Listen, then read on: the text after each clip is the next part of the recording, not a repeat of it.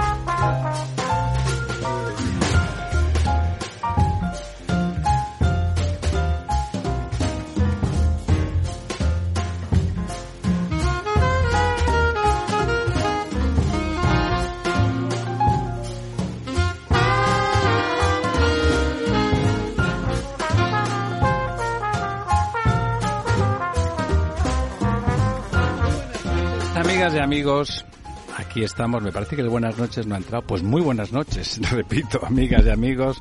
Don Ramón.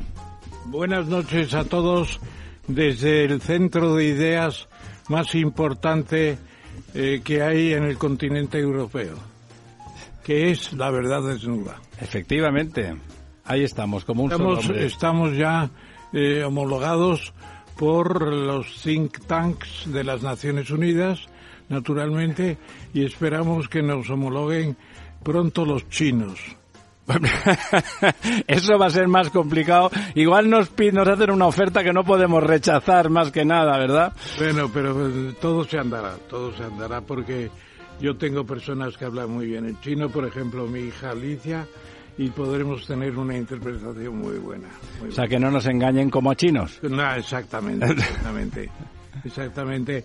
Por cierto que está teniendo mucho éxito la ópera de Nixon y Mao. Pues me han hablado mal de ella. La llegada de Nixon a China fue espectacular y la ópera está teniendo un éxito como Pop Betsy, ¿cómo se llamaba aquella ópera de jabón? Pop and Betsy. No, no, me acuerdo. Yo lo que creo es que estamos en una época muy decadente, porque hacer del viaje de Nixon a China una ópera que realmente no tenemos tema. No, es que fue un viaje muy significativo y además precedido el año anterior por la visita de Kissinger. Kissinger que utilizó el avión privado del presidente de Pakistán para hacer la, el viaje en secreto. Claro, eso, eso con nuestro presidente no hubiera tenido problema. 27 viajes a la República Dominicana sin que se sepa el objeto. ¡Jo! 27. Doña Almudena, Hola, buenas muy buenas noches. noches. Buenas noches, ¿qué tal el puente? ¿Eso usted está bien? Muy bien. ¿Todo en orden? Todo en orden.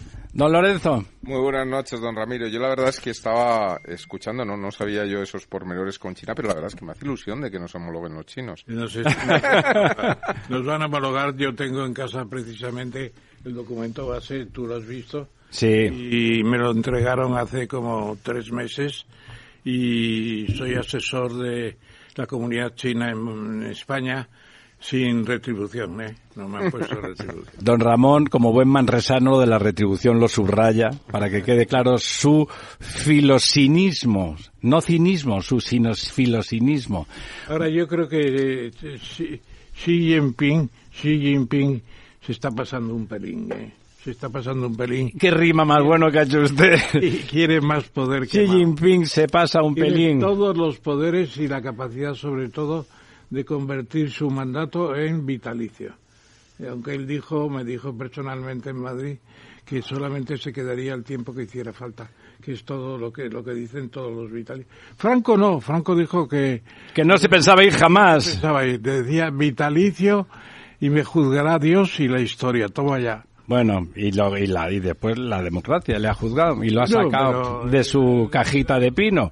El juzgarle, juzgarle la, la Dios y la, de- y la historia nada más, porque él se murió sin pasar por ningún procedimiento de- Xi Jinping se ha pasado un pelín y más quemado pa'lante se ha echado. Vamos a ver, vamos a ver. Don Lorenzo, que no está tan bien, porque ha tenido, le agradecemos mucho que esté con nosotros esta noche, porque bueno, ha tenido cosas eh, graves, de esas que ya no tienen remedio, y que, bueno, pues eh, le agradecemos mucho que a pesar de, Acompañamos en el sentimiento. Muchas gracias. particularmente a su señora Beatriz.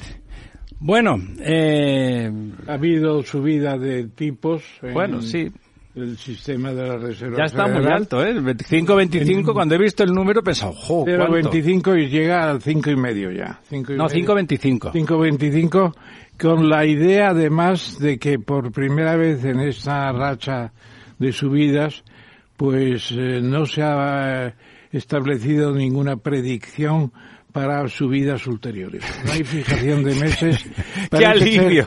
parece ser que la, la inflación se va paliando un tanto y tiene mucha importancia también que, que los bancos están en una situación difícil en Estados Unidos y lógicamente pues no se les quiere apretar mucho con la subida de tipos, ¿no? yo creo. Bueno, Yo creo que eh, están obligando incluso al Change Manhattan, al, eh, me parece que es también a, al- otros bancos importantes a, al JP Morgan. a comprar algunos JP bancos Morgan en a momento de A JP Morgan, ¿no? JP Morgan, exactamente.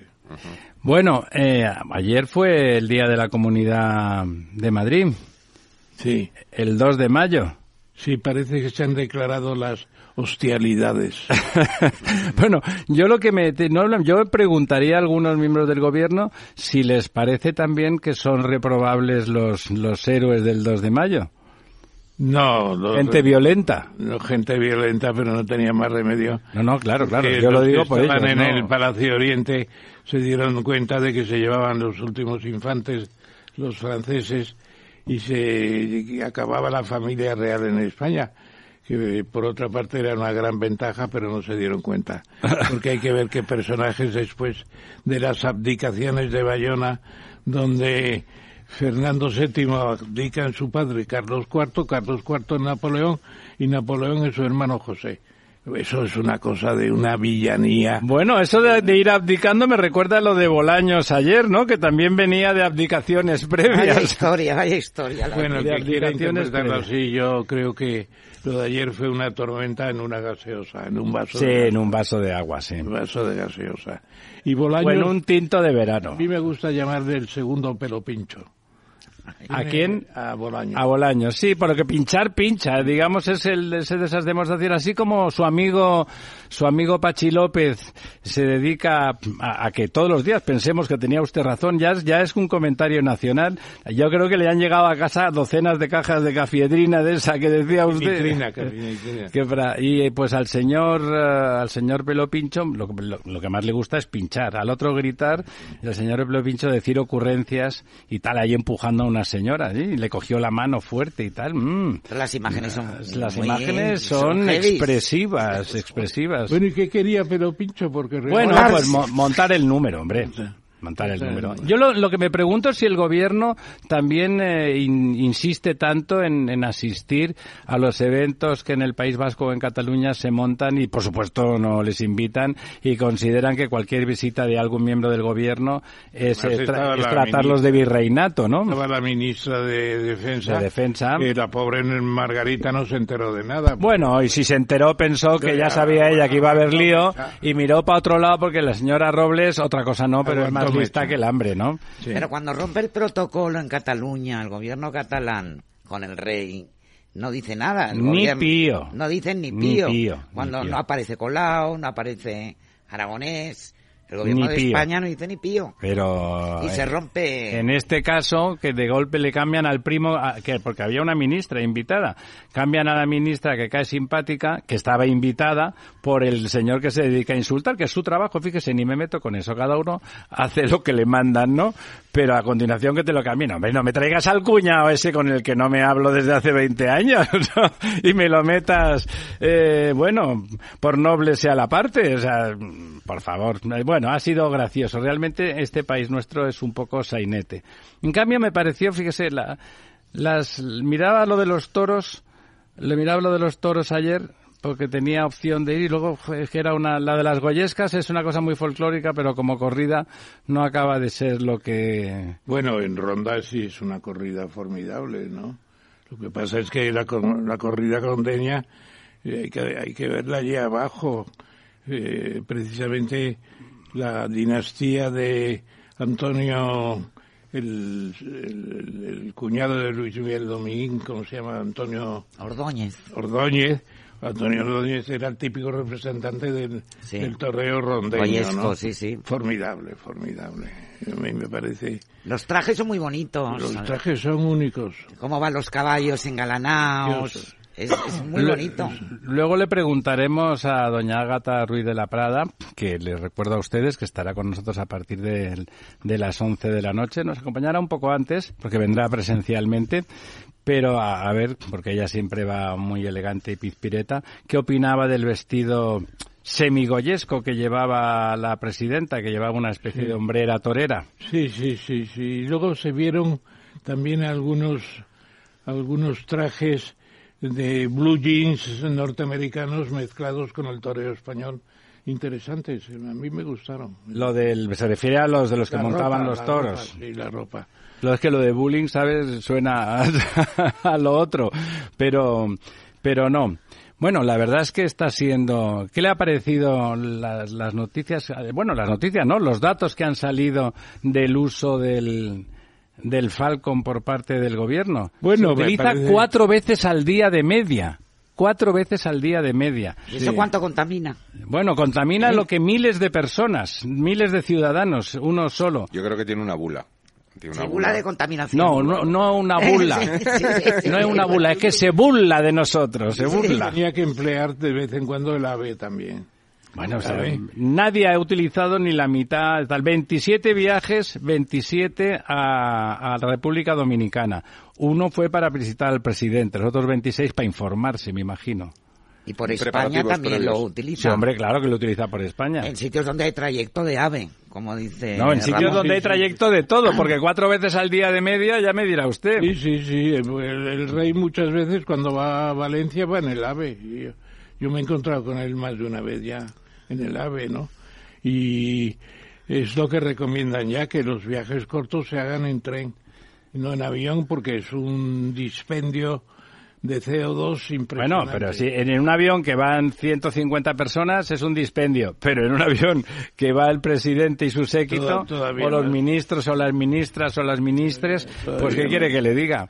Es, es fantástico, por eso hay que reconocer que el país es una máquina muy bien engrasada, porque inmediatamente que han salido esos datos y que se ha empezado a difundir, han comentado cómo eh, tanto el avión del presidente como el del señor Sánchez Galán, Sánchez Galán, pues eh, resulta que gastan mucho. El señor Sánchez Galán, les recuerdo primero que el avión lo paga una compañía, segundo que el compliance le impide absolutamente eh, utilizarlo fuera de las cosas estrictamente laborales. Es más, estoy seguro que no se le ha ocurrido nunca, jamás, ni se le ha pasado por la cabeza utilizarlo para algo que no sea estrictamente un viaje de trabajo. Pero es fantástico como a cada noticia, a cada información que evidentemente suponga una crítica al gobierno, aparece una especie de contrapeso, bueno, pa- contrapeso para los más cafeteros, ¿no? Pero contrapeso, ¿no? Me, no me fascina, ¿eh? no me gusta, pero la verdad es que me fascina. Me parece un ejercicio de ingeniería mediática mm, completamente formidable. No, y además piensa que cuando los aviones son usados por compañías ¿no? Eh, para usos profesionales, muchas veces, eh, el- el- digamos, el- la contaminación de CO2 es menor, porque los aviones privados se contratan, todos son de alquiler, se cogen, etcétera, o se dejan, si son propiedad, se dejan en alquiler para darle rentabilidad al avión, eh, para hacer trayectos que no existen directos con trayectos, digamos, regulares. Y eso hace que muchas veces un avión privado te permita eh, evitar trayectos de tres o cuatro vuelos diferentes. Si tú vas sumando la CO2, es decir, si uno necesita ir, yo qué sé, eh, hablabas de lo Iberdrola, inaugurar una planta en medio de, yo qué sé, de Ohio, en un sitio... Claro, es que tiene mucho negocio fuera de España. Si ¿eh? fuera por un vuelo regular, pues a lo mejor tendría que ir Madrid-Nueva York, de Nueva York tendría que ir a Atlanta, de Atlanta tendría que ir al aeropuerto Hombre, de... seguiría siendo menos porque iría con 100 o 200 personas pero más también, dentro. también es un avión mucho más grande y al final esto es física. eh, quiero decir, al final tú mueves un, desplazas un peso Don Lorenzo. y no y perdona, donde no, más sí. consumen los aviones es en los despegues. Quiero decir, en un trayecto Sí, sí, sí, único, bueno, digamos que, que habría que verlo, ¿no? No, no, y además, insisto, lo paga Iberdrola y solo se utiliza muy estrictamente, muy estrictamente para eh, viajes de trabajo, estrictamente. Desde luego, por mucha materia reservada que hayan decidido que son los viajes del Falcon de del presidente o del gobierno, porque lo utilizan más. Las señoras ministras de Podemos se fueron de Cuchipanda a, Nueva York. a Nueva York y a Washington y tal, ¿no? O sea, porque ya que está... compras. De compras, de compras. Y Sánchez no fue a un formas, todavía, concierto. todavía en Nueva York puedes crear una agenda paralela para justificar el viaje, pero en República Dominicana 26 viajes, yo no creo que la isla dé para tanta agenda Bueno, paralela. sí, hombre, que hay unas playas maravillosas, No, por oiga. eso digo, la agenda paralela oficial que para justificar que no da para tanto, ¿no? O sea, na- yo creo que no, que ya no están ni en eso, ¿no? Que no hace falta, ¿no? Que de lo que se trata es de lo que se trata. No, yo me acuerdo del famoso viaje a Valencia a un concierto. Sí, a, que- a Benicassim, al, al festival de Con los Benicassim. amigos, con la Cuchipandi. Claro, claro, claro. Como, bueno, Bueno, lo, yo registraría como una sensación de dolor muy grande lo que ha sucedido en Belgrado, ¿no? Eh, Donde un jovencito 14 años. menor de edad de 14 años eh, con un rifle de su padre creo que es que, que es cazador y además en los países balcánicos hay armas por todas sí, partes ha habido guerra. La guerra. ha, mu- ha dado muerte a ocho compañeros ocho compañeros de clase y claro estaban llegando las madres los padres Desesperados, claro. terribles terribles cómo es posible que pueda suceder una cosa así Pues pasa casi cada día, don Ramón. Sí, es verdad, pero en Europa no pasaba. Lo que pasa es que Los Balcanes es una zona, como usted ha dicho, la que hay muchas armas, ¿eh? La guerra de Yugoslavia fue terrible. Fue terrible. Y aparte, cuando hay armas, esas cosas pueden pasar. Si no hay armas, pues en este país, por muy brutos que seamos, hombre, hay que liarse a porrazos como como en el, en el en el cuadro también de Goya, ¿no? Ahora que estábamos con las goyescas, ahí a enterrarse en la tierra dándose garrotazos, pero claro, es más difícil También- matarse a También garrotazos. es una cuestión de que haya leyes y normativa, quiero decir. Y vigilancia de, Claro, no, no, del no. stock de armas. Pues es que en Europa no hay armas, en España claro que hay armas, en España hay cazadores. Bueno, hay- pero, pero están dedicadas a eso. Sí, pero quiero decir, pero en España te obligan a tener armero en tu casa, a estar, es decir, un chaval de 14 años no puede coger libremente. Porque tiene que estar cerrado con llave. Claro, en estos en países España probablemente la regulación sea muy laxa y el padre lo tiene ahí pues subido encima de un armario, lo que sea, y el hijo pues va y coge el rifle. En España eso No, y- ser. eh, sí, porque hay más de un millón de escopetas. Yo me acuerdo que llegó a haber dos millones, ha bajado bastante, pero es una cifra impresionante. Y no hay una situación crítica, porque yo creo que además la Guardia Civil lleva muy bien el control del stock de armas, etcétera, Eso que decir, y la obligatoriedad de los armeros y Sí. para a efectos de evitar pues eh, una persona que desequilibrada, etcétera, que pueda acceder, ¿no? Eh, hombre, si ya hay intencionalidad y tal, pues bueno, pues eso ya. Esas reyertas que hay entre clanes, entre tribus.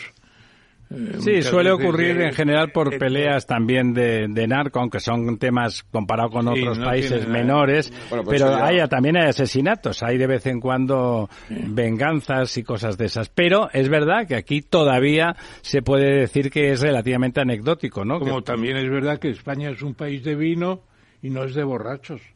En España no hay el, el alcoholismo que hay en la, iba a decir, la Unión Soviética. En Rusia es Bueno. ¿sabe lo que pasa? Que en los sitios donde lo que se bebe en lugar de vino son destilados es otro asunto, ¿eh? Claro. Es verdad que, vamos, recuerdo a mi hijo que vivía en Holanda y decía, bueno, no, allí no, no, no es tanto destilados, pero se ponen de cerveza, se beben de golpe, eh, el jueves acaban 30 cervezas.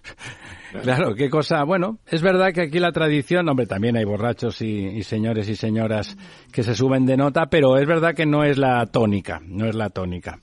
Eh, y, y es verdad que el vino da un sopor bastante encantador de- después de la comida. Te invita. Don Ramón. Ayer, ayer estuve yo en, Don Ramón se hace la Estuve en siesta para que Valladolid. lo sepan siempre. estuve o sea en no- Valladolid dando una conferencia a los agrónomos de Castilla y León y luego nos fuimos a comer a un restaurante cercano al sitio. ¿Qué cosa, madre? Digo, ¿qué tal, qué vinos de cigales tiene? Dice, los mejores. Empezaron a salir los rosados Qué de cigales.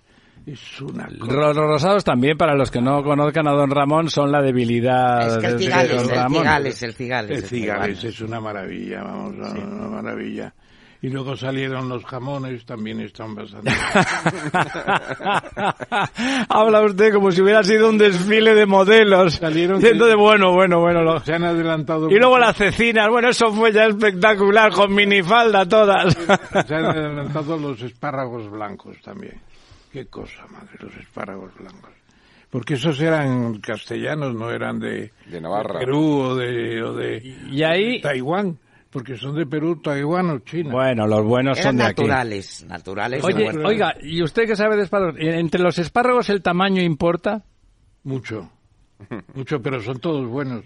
O sea, ¿qué, qué es mejor, que sean grandes o pequeños? De igual da lo mismo, hay espárragos pequeños formidables. Bueno, esos son los trigueros. No, no, no, no, pequeños No, también. blancos, blancos también. Eh, los hacen en Perú. A España vienen ya la mayoría de Perú y de, de China, ¿no? Pone materia Y están igual de buenos, no creo yo, ¿eh?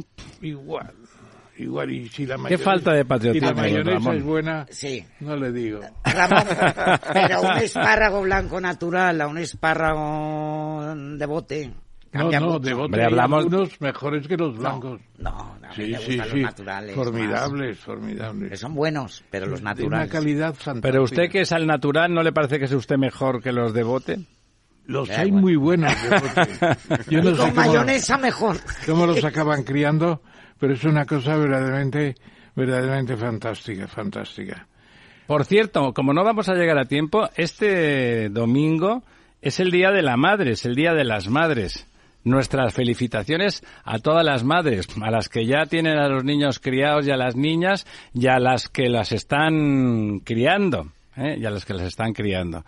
Que es, es una cosa fantástica. Sí, y no es porque creamos en esta mesa que esa es la función de las mujeres, pero eh, es verdad que la maternidad es insustituible. Yo recuerdo a los 11 años que me enteré, como era idiota, me enteré que lo de los niños venían en las, la- venían en las barrigas de las señoras y que los señores no teníamos más que ver una cosa contingente en la cama en un momento dado. Y me pareció que era ridículo por nuestra parte la participación, ¿no? Me parecieron ellas muchísimo más importantes. Claro, ahí es verdad, pensaba, claro, ahí el hijo es de las es de las mamás, por lo tanto, lo llevan en la barriga nueve meses, sé que te informas, aquello que tal, y de verdad me, me llevé como diciendo, entonces nosotros que pintamos, somos prescindibles. Pues yo este fin de semana estuve trabajando en la eh, moción, o mejor dicho, en... La exmoción No, no, no, más bien... o la emoción. No, más que la emoción es la ponencia. La ponencia que se presenta cada año por los académicos de nuestras reales. Real Academia de Ciencias Morales, a mí me toca el 6 de junio. Y estoy preparando mi, mi ponencia y vengo impresionado. De la- usted mismo. no, de la catástrofe demográfica de China. Es impresionante.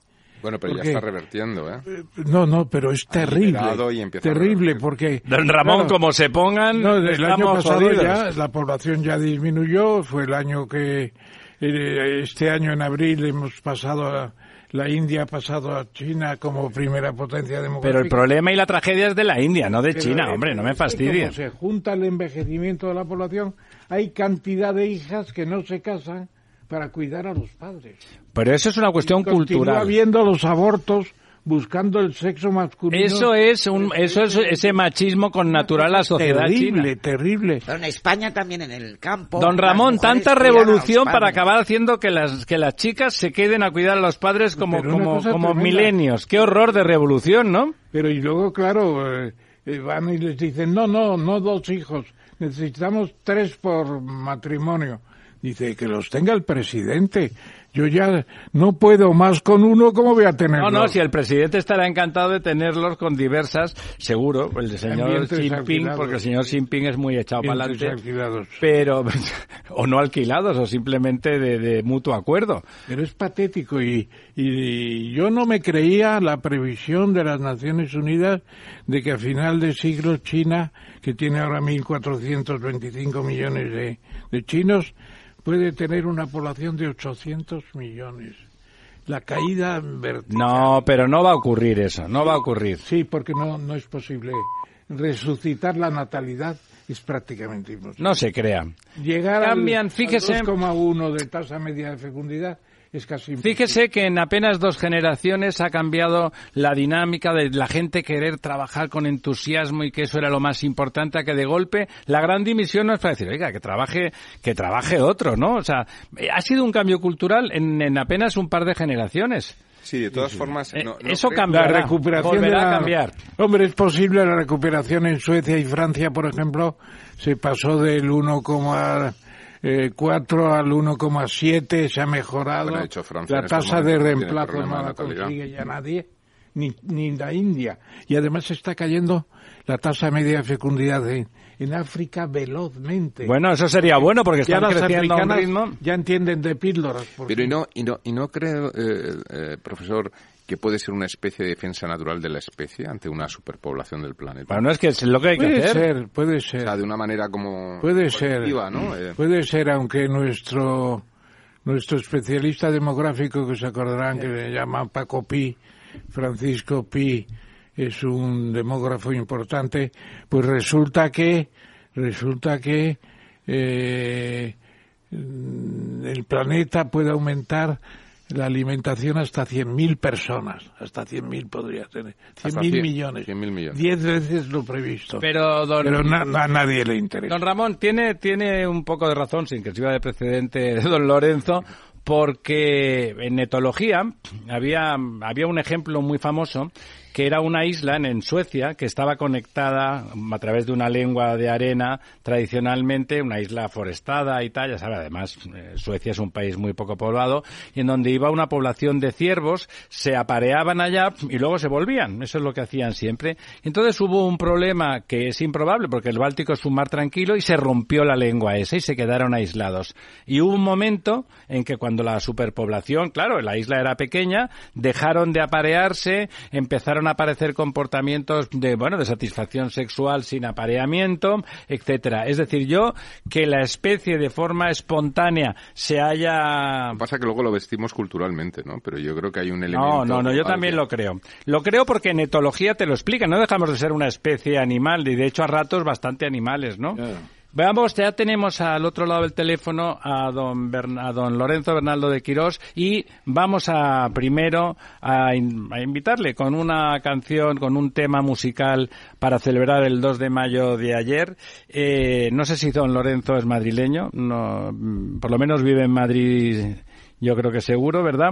Yo creo que sí. Que Y pero vamos allá con, con nuestra dedicatoria.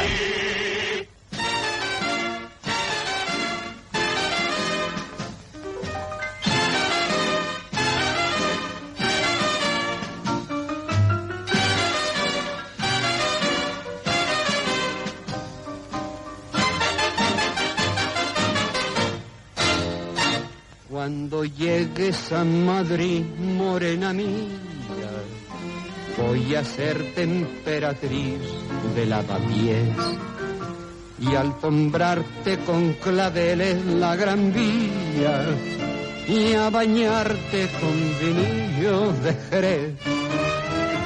En Chicote un agasajo postinero con la crema de la intelectualidad y la gracia de un piropo retrechero más castizo que la calle de Alcalá. Este chotis, don Ramón, se lo dedicó Agustín Lara a María Félix, ¿no? ¿O no es este?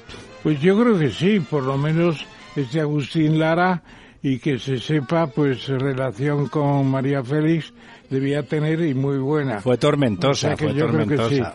sí, tormentosa por razones evidentes que suceden siempre, ¿no?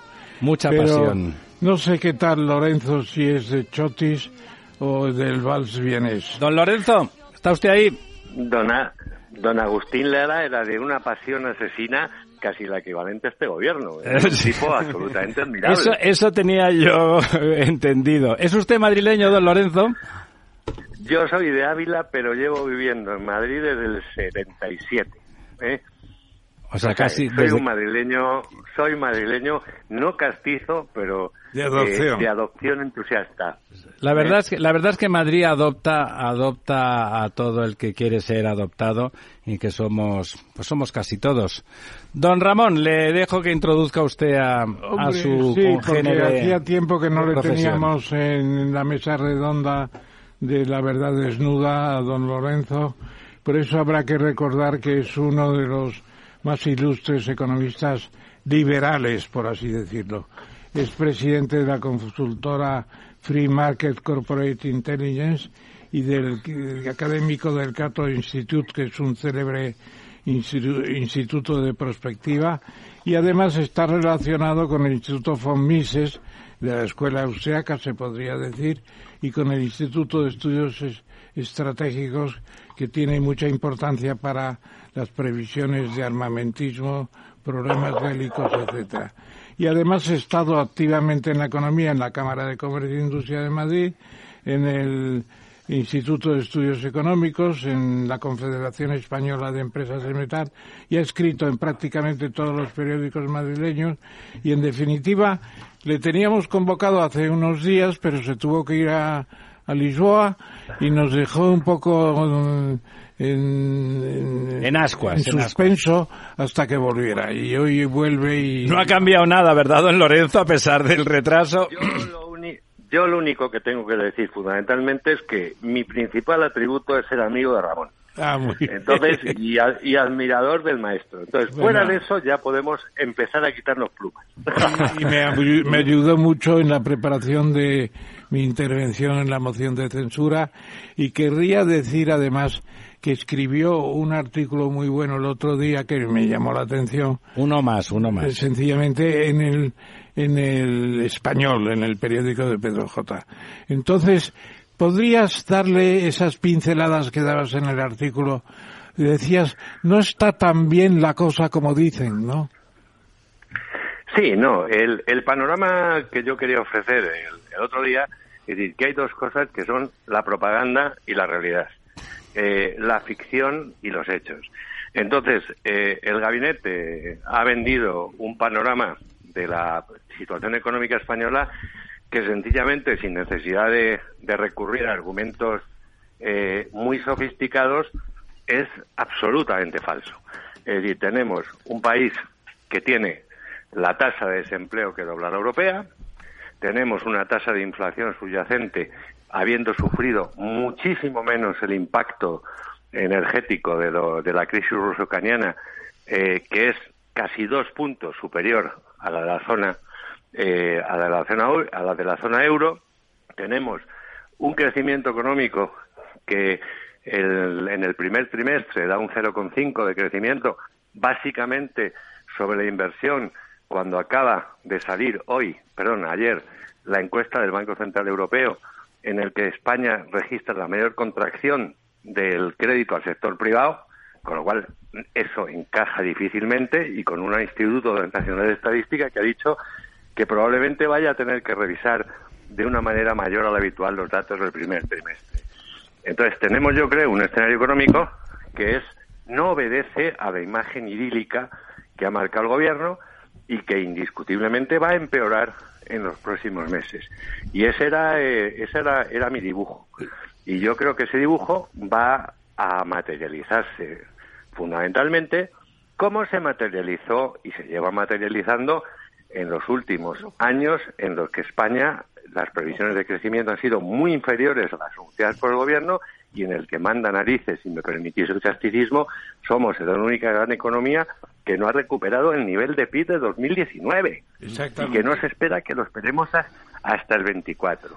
Y con un aumento mm, de la brecha del diferencial entre nuestro PIB per cápita y el de la media europea de 15 puntos. nos han pasado Eslovenia, Malta, Chipre. Es decir, España ocupa el puesto número 14 en nivel de PIB per cápita en la Unión. Cuando empezamos a la vez de Irlanda, en la, cuando entramos en el mercado común y nos supera en tres veces el PIB per cápita. Esto es un enorme fracaso. Y esta es la realidad, que el gobierno, ante la, entre comillas, eh, inercia de la oposición y ante la connivencia de muchos profesionales del gremio y, por supuesto, de la orquesta eh, mediática, intenta ocultar, pero esos son los hechos. Lorenzo, lo que me sorprende de lo que dices, me parece, estoy de acuerdo completamente en la cuestión de fondo, me sorprende que, te parezca que se está engañando a alguien. Como tú dices, somos el único país de la Unión que no ha recuperado el nivel de, antes del 19. O sea, bueno, quiero decir, con eso, eh, que diría que diría Schuster está todo dicho, ¿no? O sea, es, está como claro, ¿no? O sea, no, es decir, evidentemente la máquina mediática es muy buena, lo comentaba antes, lo comentaba. Encabezado por el país, la verdad es que la máquina mediática es fantástica y hay que reconocer que lo que dice son mentiras, pero lo, viste fantásticamente, hace ingeniería con noticias de contrapeso.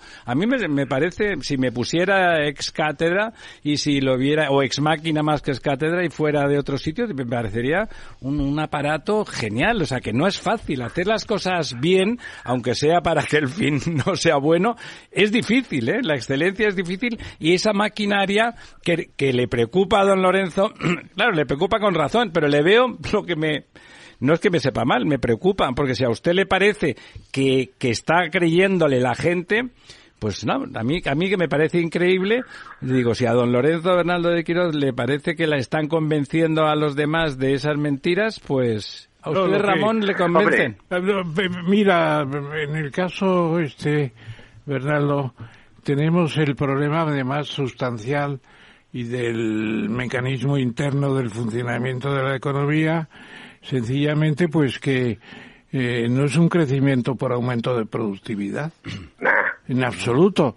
Es decir, eh, el aumento de productividad es más bien eh, lo contrario, tenemos una tendencia negativa.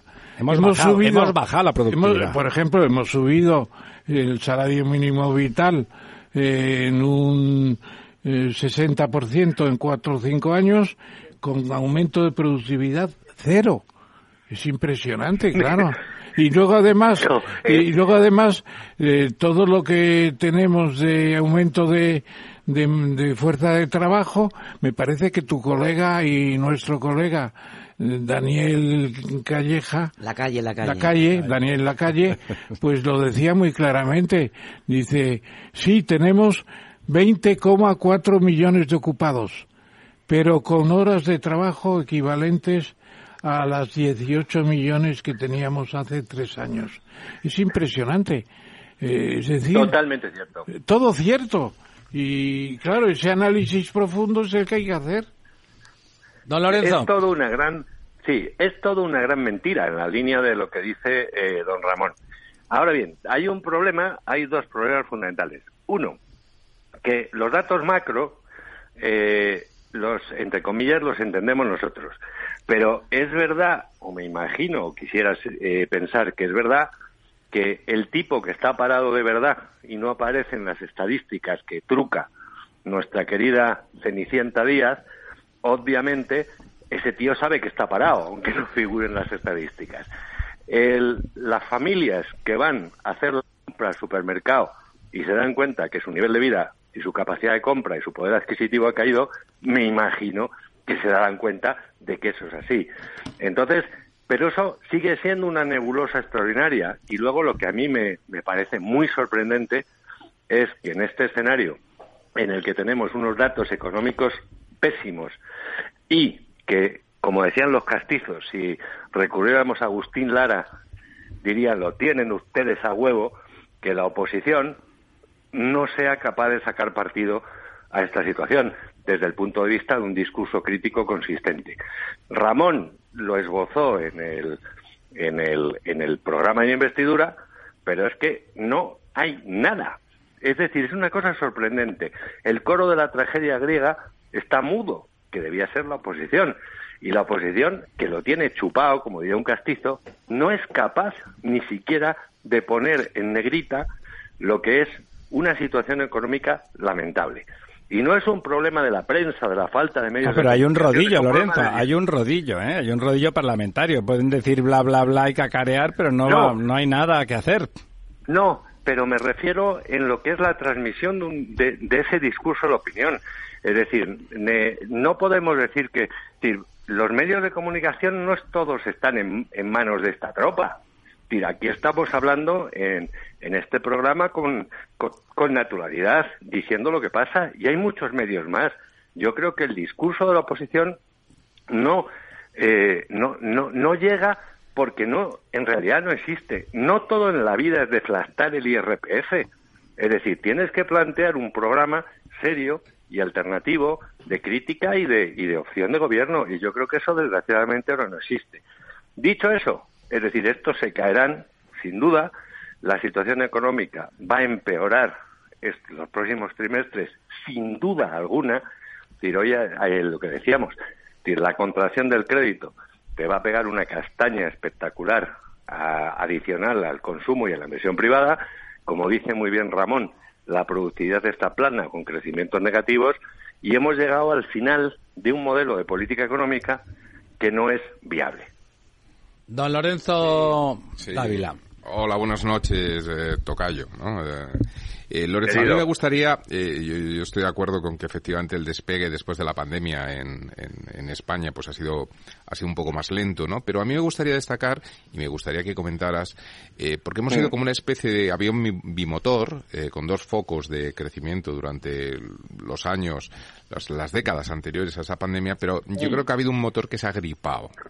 Y me estoy refiriendo a Cataluña. Eh, yo creo que ahí en ese despegue después de, del, del- de la pandemia, pues eh, parece ser que Cataluña, Barcelona, la gran Barcelona, no, pues no ha tenido el empuje económico que sí ha tenido Madrid. Yo haría diferencia, es decir, España es verdad que que no ha crecido como otros países de nuestro entorno, pero Madrid en estos momentos tiene un dinamismo brutal, pese a la situación de, de- de caída, como tú bien dices, en temas de, de crédito y demás, pero en Madrid se siguen cerrando muchas operaciones, eh, la calle está viva, hay mercado, cosa que no ocurre en zonas pues como Cataluña o incluso Valencia, que era otro motor que había. Es decir, da la sensación de que hemos, Quizá hemos Andalucía ha despejado recuperado un papel alternativo. Está ¿no? cogiendo la alternativa, pero Barcelona, Cataluña era un motor muy potente, ¿no? Que decir, era uno de los motores principales junto con Madrid. Y, y da la sensación como que ha perdido fuerza, ¿no? Como cuando vas despegando y uno de los motores parece que pierde fuerza. Entonces, eso hace que el avión al final, pues de alguna forma, eh, KBC.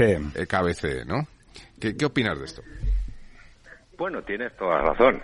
Es decir, aquí lo que asistimos en efecto es Madrid es una burbuja, entre comillas, dentro de un escenario en el que el resto de la economía española está mucho más plana. Eh, Cataluña lleva un proceso de decadencia económica eh, progresivo durante los últimos años que se va acentuando cada vez más. Y eso no obedece a los astros, a fenómenos eh, eh, extraordinarios, sino fundamentalmente a una política económica y una política general que no crea las condiciones suficientes para que Cataluña eh, genere riqueza, mantenga su competitividad, atraiga inversión extranjera. Bueno, no se dedican a eso, eh, ¿no? La poli- los políticos en Cataluña no, se dedican a eh, eso, no. se dedican a otra cosa, ¿no? Exactamente. Has creado, y Madrid es seguridad jurídica, impuestos bajos, estabilidad, garantía de derechos de propiedad. El éxito de Madrid, que era hace nada, nada, entre comillas, sí, eh, un pobla, lo que decía Galdós, un poblachón manchego de funcionarios, Venido a más. poblachón manchego venido a Oye, más. de eso hace ya tiempo, ¿eh? De hace tiempo ya, Sí. ¿eh? Salió el madrileño, sí, usted tú, tú No, eres hombre, de Ávila, esa- pero Ramón no, es madrileño a muerte. Esa es la teoría de No. Román Perpiña Grau Sí. del año 36.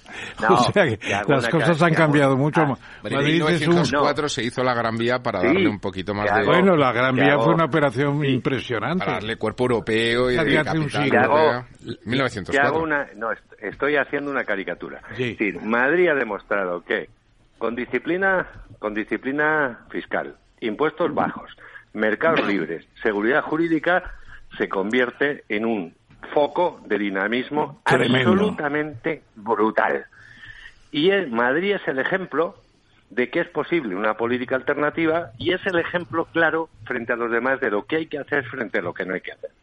Entonces yo creo que eh, desde ese punto de vista mm, Madrid te ofrece en un modelo que no es madrileño, que es lo de lo que dicen siempre, es un modelo madrileño, no, es un modelo exportable a el conjunto del país.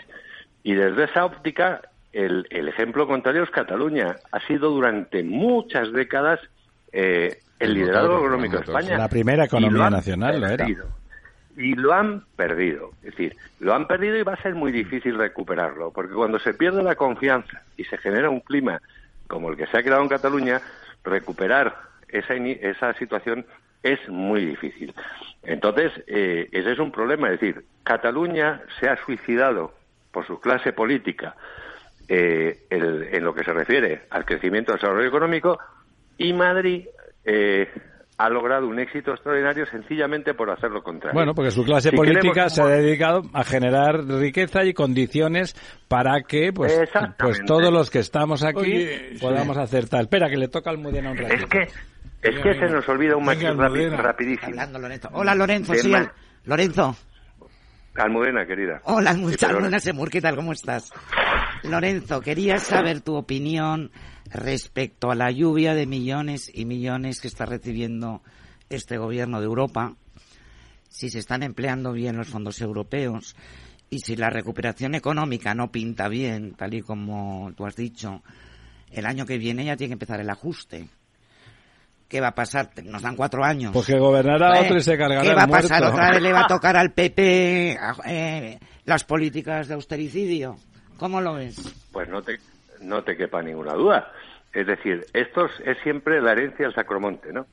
Entonces vas a llegar, en efecto, en el 24 vuelven a entrar en vigor las leyes, las reglas fiscales. Eh, la Unión, la Comisión, ha anunciado que a España le toca aproximadamente un ajuste presupuestario del 0,5% por, eh, por ciento del PIB por año y obviamente eso va a obligar sí o sí a un ajuste de primera magnitud que si tú no lo haces te lo van además a forzar a hacer los mercados porque esto es insostenible. Y respecto a los fondos Next Generation, pues es sencillamente lo de siempre. Una incapacidad absoluta de gestión unida a una monopolización de los fondos por manos del, en manos del Estado sin cortar de facto con la iniciativa privada. Entonces, no solo no se ejecutan fondos, sino los que se ejecuten ya veremos que van a ser muy poco eficientes. Y eso además no es una tónica nueva, es decir, es una tónica habitual porque en los últimos siete, ocho años las, los, los diversos gobiernos, la, la administración ha logrado ejecutar solo el 33% de los fondos disponibles para España en la Unión Europea. Eso no ha cambiado y estamos perdiendo una oportunidad extraordinaria de haber empleado una cantidad ingente y puntual de recursos para contribuir a la modernización de la economía española. Al final, lo que salga de esto, que será poco, y lo que ejecuten, pues será una versión naif y bastante lamentable del eh, memorable, si recordáis, plane de, de, de Zapatero. ¿eh? Pues yo soy muy pesimista. Ventaja, si no lo han gastado, teóricamente, el próximo gobierno podrá ejecutar fondos que estos no han aprovechado.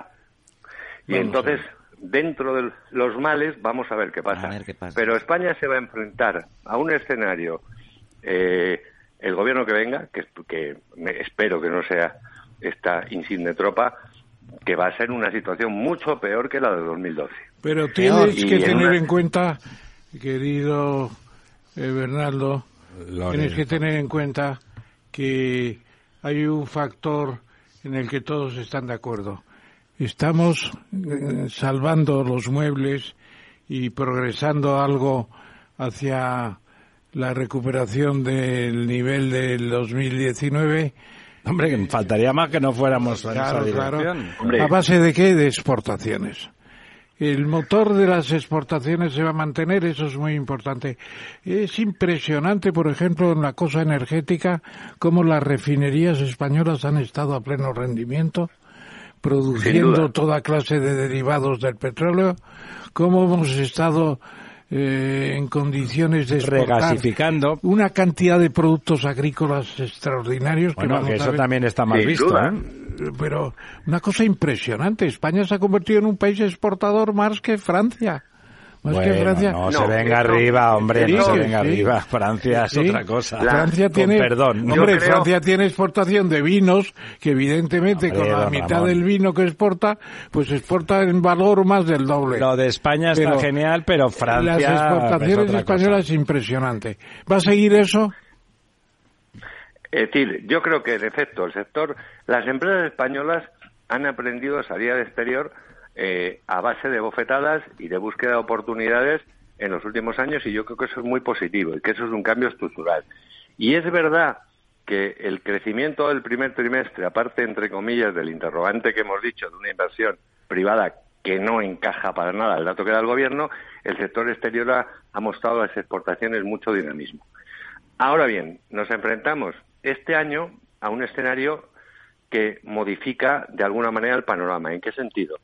Uno, el comercio internacional se está empezando a, a debilitar con mayor intensidad de lo previsto y la Unión Europea me da la sensación de que en el segundo semestre va a tener, por lo que hablábamos, el efecto de la política monetaria, una ralentización mucho más intensa de lo que se preveía, con lo cual su capacidad, entre comillas, importadora se va a reducir.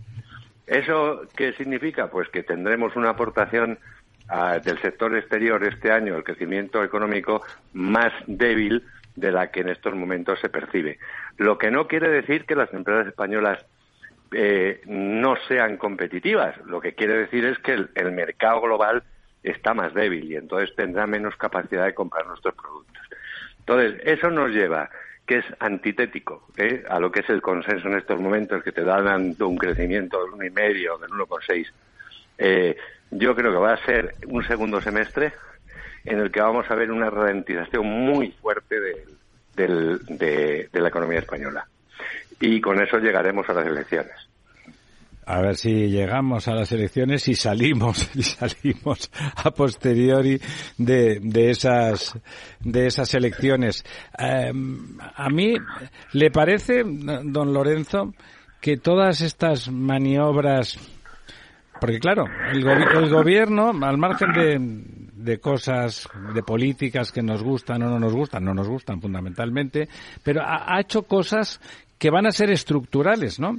Eh, Nueve millones de pensionistas han tenido una subida de, de sueldo que me parece bien, porque a mí me parece bien que los pensionistas, yo si pudiera les doblaría el sueldo a los pensionistas, pero nos podemos permitir continuadamente en el tiempo, porque eso ya es para siempre, cosas como esa, que nueve millones de pensionistas, diez millones, pues diez millones de pensionistas que van a más porque los del el baby boom se jubilan. Yo no pienso jubilarme en la puñetera vida porque es un aburrimiento.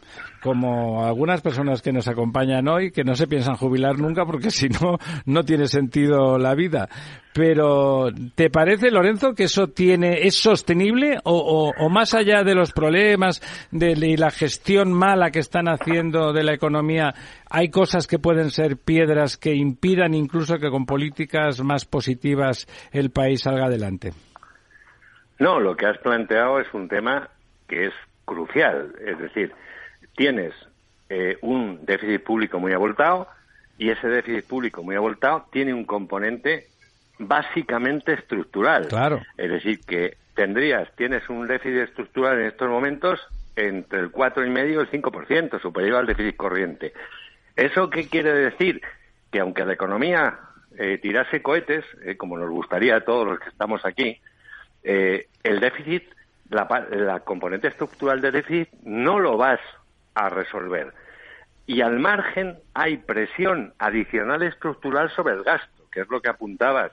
Las pensiones tienes una bomba de relojería demográfica, en el que aparte de la genialidad de indiciarlas al IPC, van a tener inexorablemente un crecimiento paulatino en los próximos años.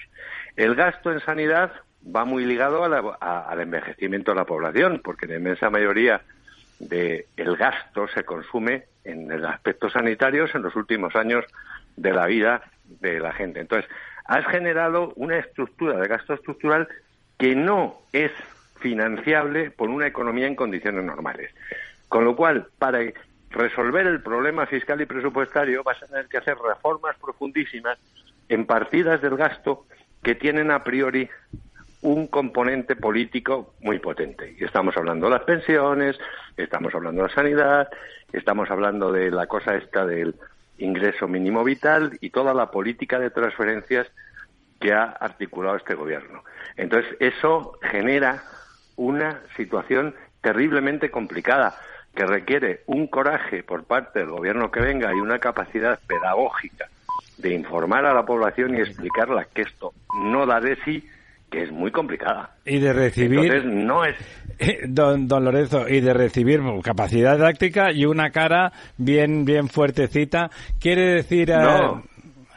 No, no, una cara para aguantar las bofetadas que, que, le- que van a recibir, las bofetadas que van a recibir. Don Lorenzo, muchísimas gracias por estar con nosotros una noche más. Eh, me- bueno, eh, incluso cuando las cosas vayan bien será uh, un placer recibirle, pero como ahora van mal, como ahora van mal, la verdad es que una voz crítica y bien informada es fundamental. Eh, un Muchas abrazo, gracias muy buenas noches. Un abrazo, luego. La verdad desnuda. Ramiro Aurín. Cap. Oh,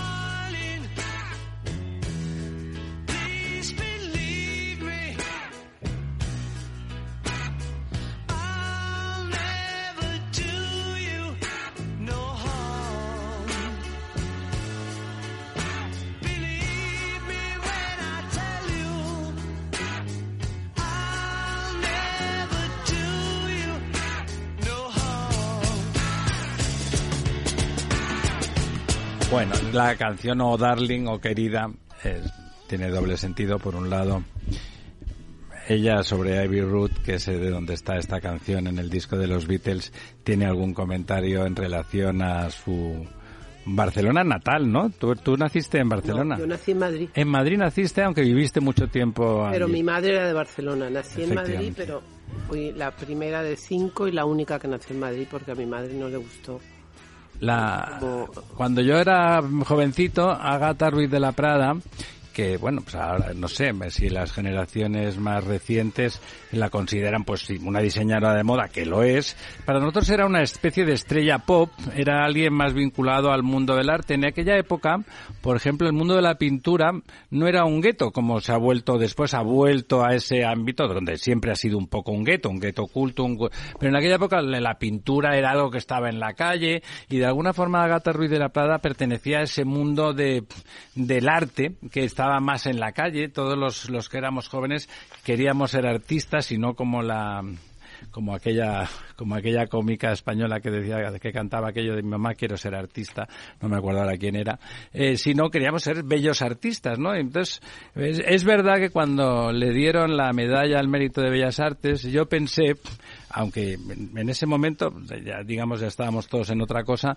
pero pensé que, que realmente era era apropiado no o sea sus, sus modelos los modelos de entonces eran eran creaciones a mí me parecía yo me acuerdo que siempre pensaba cuando veía las mi madre era modista entonces a mí me interesaba particularmente la moda no Eh, y entonces me acuerdo que pensaba siempre en Alicia en el país de las maravillas cuando veía las las obras vamos a llamarle obras de Agatha Ruiz de la Prada. Antes de entrar eh, ahora ella siempre ha sido un personaje, y permíteme la expresión en positivo, de, de mediático, siempre ha estado en el candelero, siempre primero como, como artista diseñadora y en general, ¿no? O sea, tiene una biografía intensa y densa y por lo tanto siempre, siempre ha tenido amigos y haters, como se dice ahora. A veces uno, eh, no voy a decir nombres, pero a veces los haters de uno le, le que le decía, no sé si era Horacio, tú te lo sabrás, que decía que la grandeza de un hombre o de una mujer se mide por sus por, enemigos. por sus, el tamaño de sus enemigos, ¿no?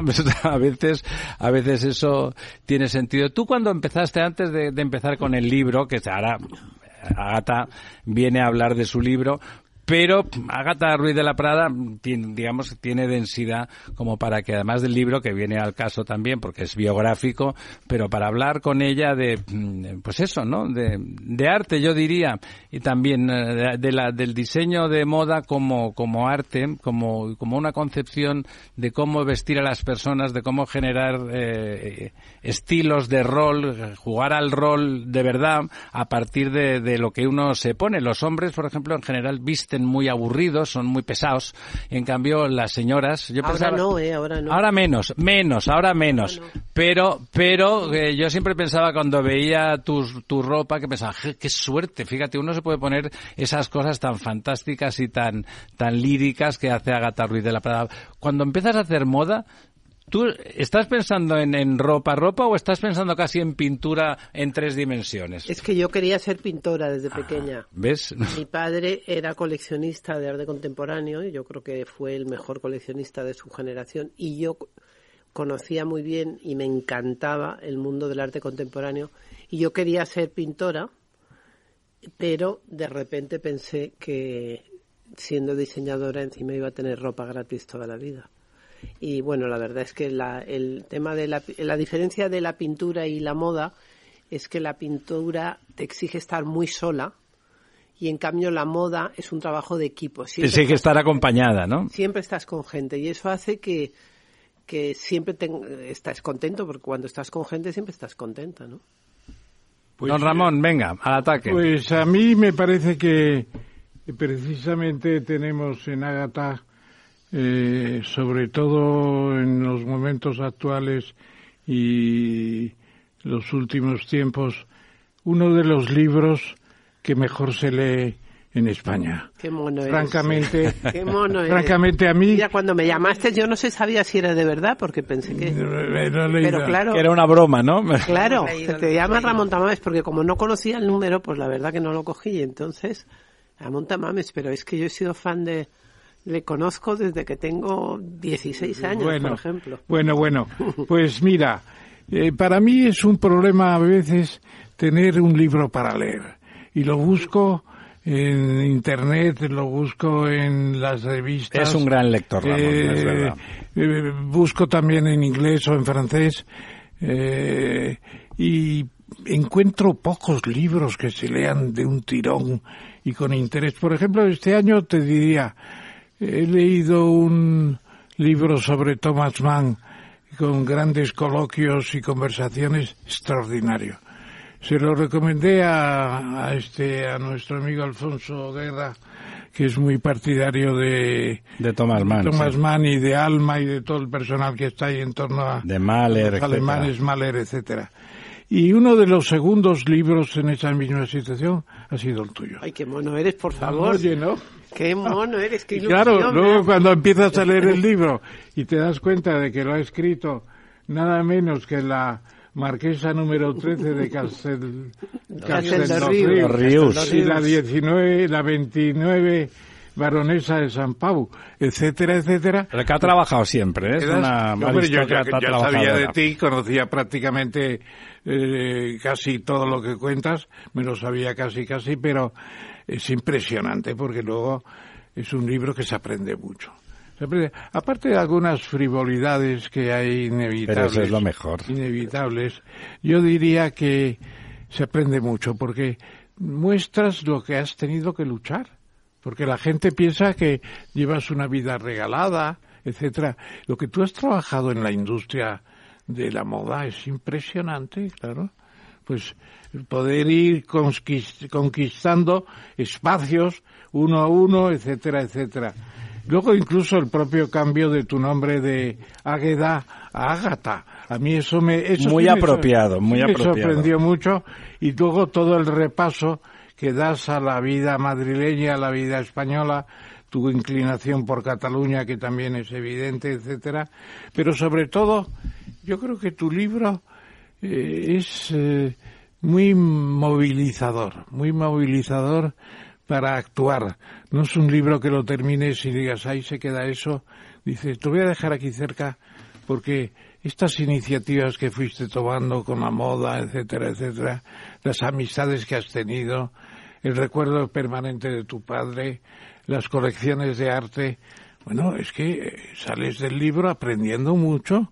Es un libro muy instructivo y divertido. Sí. Oye, un millón de gracias, de verdad que me hace ¿Qué muchísima ediciones llevas ya? Voy por la cuarta Claro. y estoy muy contenta. La verdad que la suerte que yo he tenido es que me he trabajado muchísimo, pero porque me ha gustado trabajar. No me ha gustado jugar al golf, por ejemplo, ¿no? Eh, mi familia, el hermano de mi madre fue campeón de España de golf. Y yo estaba en todas las comidas hablando del hoyo 3, del hoyo 4, y decía, Dios santo bendito, ¿cómo me aburría eso? Qué coñazo, ¿verdad? Y entonces a mí lo que me gustaba era mi trabajo y me ha gustado siempre. Entonces, siempre que viene una crisis, un problema, lo que sea, yo tengo una solución, que es trabajar más. Y eso ha sido, entonces, como trabajar me divierte, pues, pues, y luego me divierte la gente inteligente. Y me divierte conocer, por ejemplo, me hace mucha ilusión estar aquí esta noche, pues porque, porque cuántas veces nos hemos visto, miles, siempre es, entonces que de repente me llaméis para, Parece que estoy viendo la vista que tenéis desde aquí, que es maravillosa. Estoy a una manzana de mi casa. ¿Cómo es de bonito? ¿Cómo ¿Estás de- al lado de casa? Pues qué bien. aquí al, ladi- al- al ladito, a dos manzanas. Y qué gozada ser amigo de la gente que ha hecho España, que ha hecho tu país, tu, si- que ha hecho, la- bueno, yo he tenido la suerte pues de conocer a todos, a Cela, Umbral, a Aranguren, a, a toda la gente importante que ha pasado por España, y, por supuesto a, a los pintores, a los deportistas, a los políticos, y bueno, eso desde pequeñita, ¿no? ¿Tú te acuerdas de esa época, eso que te decían de que los pintores en esa y, y- y era adecuado porque los pintores estaban muy presentes en toda la vida, no eran los pintores esos en aislado que, des- que es como tú es que dices. antes el arte español estaba muchísimo más cotizado y en un momento mucho mejor que ahora. No me preguntes por qué, pero que yo, yo que viajo por todo el mundo veo que antes, bueno, desde luego tuvimos a Picasso, a Miró, a Bueno. Dalí, a, a- bueno, a Tapies y a Chillida, y ya empezó a bajar la cosa y ahora eh, el mundo de Latinoamérica, por ejemplo, que antes no era nada importante, ahora la pintura latinoamericana es mucho más importante que la española y vas por los museos y es muy, muy difícil encontrar cuadros de españoles, excepto Picasso, ¿no? Almudena. A ver, a mí yo coincido con Ramón, me he leído todo el libro, Ay, casi qué en un fin de semana. Se lo regalé yo. Me lo ¿eh? regaló él, a la que me lo dijo, dije, pásamelo. Entonces, bueno, te lo lees en un periquete, consigues atraer al lector muchísimo. Ay, gracias. Eh, es más, eh, para mí, ¿qué es lo que más me ha gustado? Que, que dejas al lector queriendo saber más de tus vivencias y de los personajes que se han cruzado en tu vida. Hay me- un morbo me, me ahí. han, me han acusado un poco de hacer mucho name dropping, de, de mencionar a demasiada gente. No, no, no, no. Y eso que me ha faltado muchísima gente. Es ¿eh? que yo Porque- espero una segundo, Sí. un segundo, un segundo libro, porque te quedas con Pero ganas qué de- suerte haber sido testigo de todo Claro, eso. ¿no? claro, de Pero en cambio te, te falta un índice onomástico que no has puesto. Es verdad, es Y verdad. lo tienes que poner en la quinta edición. Es lo, lo voy a poner, es verdad. es Pues yo verdad. creo que el libro consigue agatizar, o sea que... Entonces, pues hay cosas que me han hecho mucha gracia, que, que, que me he divertido, que me he reído. Eh, por ejemplo, eh, y no te voy a hablar del innombrable, pero cuando dices que le dio por ser historiador, Sí. y esto me, me hizo muchísima gracia en el Bueno, libro cuando se puso a aprender historia. Eh, me- Bueno, no, eso no fue lo malo. Lo malo fue cuando empezó a escribir No, historia. No, y a escribir, y que se compraba libros de 400... Y que ha dedicado 10 años a un episodio de, Exacto. de la Convención Francesa como nadie. Es impresionante. Y luego, luego por ejemplo, ¿qué, qué otra cosa me ha chocado mucho? Pues una exposición tuya en París que para demostrar que el arte era efímero hiciste Con unos, flores naturales. unos trajes. y Explícanos que un poco por esto. culpa del aire acondicionado por poco se nos... Bueno, es que eso era una idea que siempre quise hacer, que era hacer un desfile entero con eh, flores. Y lo pude hacer gracias a, a que el gobierno de Canarias me patrocinó, pero fíjate que también siempre he querido hacer un desfile que, que fuera una orquesta, que cada traje fuera un instrumento y que pudieran eh, com- tocar eh, melodías, ¿no? Porque una de las cosas más que más efecto me ha hecho de la coronación, que va a ser el sábado, yo siempre he sido fanática de Carlos, los ¿no? de. Inglaterra, pero es que ha encargado 10 eh, músicas a los mejores compositores ingleses para su coronación. Y eso encuentro que es una cosa como de muchísima categoría, ¿no? Sí. porque bueno ya, yo soy muy de arte visual. A mí me, me ha tocado muchísimo la pintura como habéis dicho antes. Pero admiro mucho a la gente del mundo de la música. Por eso mis hijos se llaman Tristán y Cosima. Y entonces, qué gozada, encuentro que es un don, que no hay dinero que pueda, por ejemplo, a ti te dicen, venga, te doy mil millones de euros si tocas una melodía de, no sé, y no puedes, no puedes porque no sabes. Entonces yo creo que la música está por encima de todo y por eso me hacía ilusión hacer una, un desfile de, que fueran trajes orquesta, ¿no? Sí. Bueno, tengo muchas ideas de esas que no he podido hacer aún, pero que ojalá que algún día las pueda hacer. Luego también me ha sorprendido mucho cuando te fuiste a vivir a París, que volvías a España cada jueves para ver a tus amigos. Que estaba Dar aquí al lado, aquí al a tus ladito. amigos O para sea, los encuentros de los jueves. Explícanos. Estaba a dos manzanas de aquí también, en Marqués de Riscal, esquina Almagro casi. Sí. Y eso fueron siete, ocho años de dar una fiesta todos los jueves del año. Paraba cuatro en verano y pues, un día en Navidad y otro en Semana Santa. Y siempre hacía como un open house y ahí también invité a muchos artistas y escritores y, en fin, amigos. A mí de la época esa de París me interesan, pues además de las cosas festivas, como tu ropa es tan alegre, porque es una ropa fundamentalmente alegre, eh, pero como es muy escenográfica, yo barrunto que a veces parece más alegre de lo que es. Y la época de París, yo tenía amigos pintores, estaba Barceló en esa época, Sí. estaba Tito, que, que era un amigo de Barceló que es pinta, que hacía cosas raras, no sé si te acuerdas, que, vamos, que te conocieron. Yo no te conocí en esa época, pero claro, lógicamente, eh, Agata, eh, que ha sido una mujer eh, intensa, sensible, que ha amado, pues ha estado triste también. Y ha- No creas, porque yo me protejo mucho de las tristezas. Sí, entonces tú Trabajando, lo dices en el Trabajando libro. mucho Sí. y con todos estos colores. nunca estás triste Casi nunca estoy triste. y cuando las cosas vienen mal dadas, Pues a trabajar más. Ya, no, ya- la sensibilidad, la- el, el- el dolor no te sirve para canalizarlo en producción y en creación. Puede ser, puede ser que yo lo canalizo por ahí, lo canalizo en, Claro. Sí, en que, pero en fin, no me gusta mucho ser masoquista. No, en eso ese no, sentido. claro.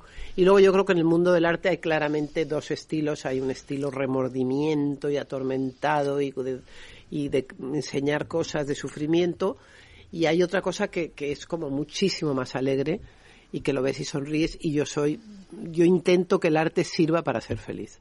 Yo, yo te preguntaría una cosa que es mirando al futuro.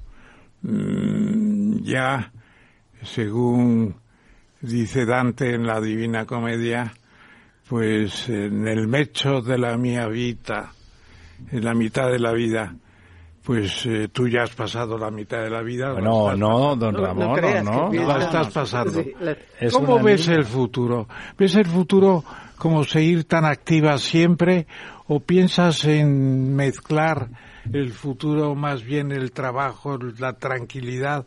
Ahora que ya habrás cogido a gusto escribir también, ¿vas a seguir escribiendo? ¿Vas a contar más Hoy, cosas? y esto más no, lo, cosas de hoy tu no, lo, no lo sabe nadie, pero hoy he empezado mi segundo libro. ¿Ves? Te lo he dicho. No, yo ya, ya Te lo he imaginado que ya te- te lo iba a decir. Sí, Claro. pero yo, yo creo que como Coco Chanel, que trabajó hasta el último día de su vida, yo creo que a los que nos gusta esto, eh, el estar parados, primero yo puedo hacer lo que me dé la gana porque aunque trabaje mucho, también hago muchas trampas. Y es que si me quiero leer un libro, que a mí también lo que más me gusta del mundo es leer, o quiero hacer, pues procuro sacar ratitos y, y escondites para poder leer y hacer lo que me gusta, y ver exposiciones y tener amigos y lo que sea. Entonces, eh, no veo ninguna necesidad de dejar de trabajar. Es que no me gustaría nada. Es que estaría. Es que como me gusta tanto, ¿qué podría hacer que.? Hay que morir con las botas puestas. y ¿verdad? eso que intenté dar clases de golf ¿eh? durante muchísimos años. y durante muchos años me levantaba tempranísimo, intentaba, pero es que no me. ¿Qué más me daba a mí que la bolita cayera un poco más para allá y un poco más para allá? Yo estaba pensando en mis trajes, en mis cosas, en mis proyectos. Y, y entonces me divertía mucho más que jugar al golf. Entonces, no me, por eso. No me extraña nada, Lorenzo. ¿Tú, nada tú- tú- reti- tú piensas, tú piensas que se pueden mantener, perdona Lorenzo, es una pregunta complementaria. ¿Tú piensas que la vida eh, tiene en cada momento un, un episodio particularmente interesante? Es decir, ¿lo mejor está por llegar?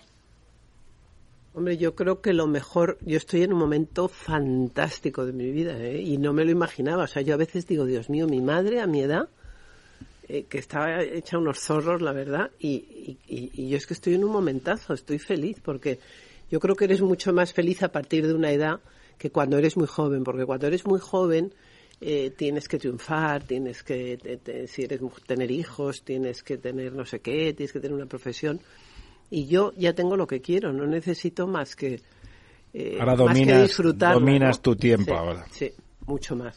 Sí, Agatha. Eh, bueno, a mí me ha gustado mucho mm, varias cosas que has dicho, un poco lo de divertirte, el, el arte para ser feliz, pero me gustaría preguntarte un poco sobre el acto, el, el, el, el proceso creativo, ¿no?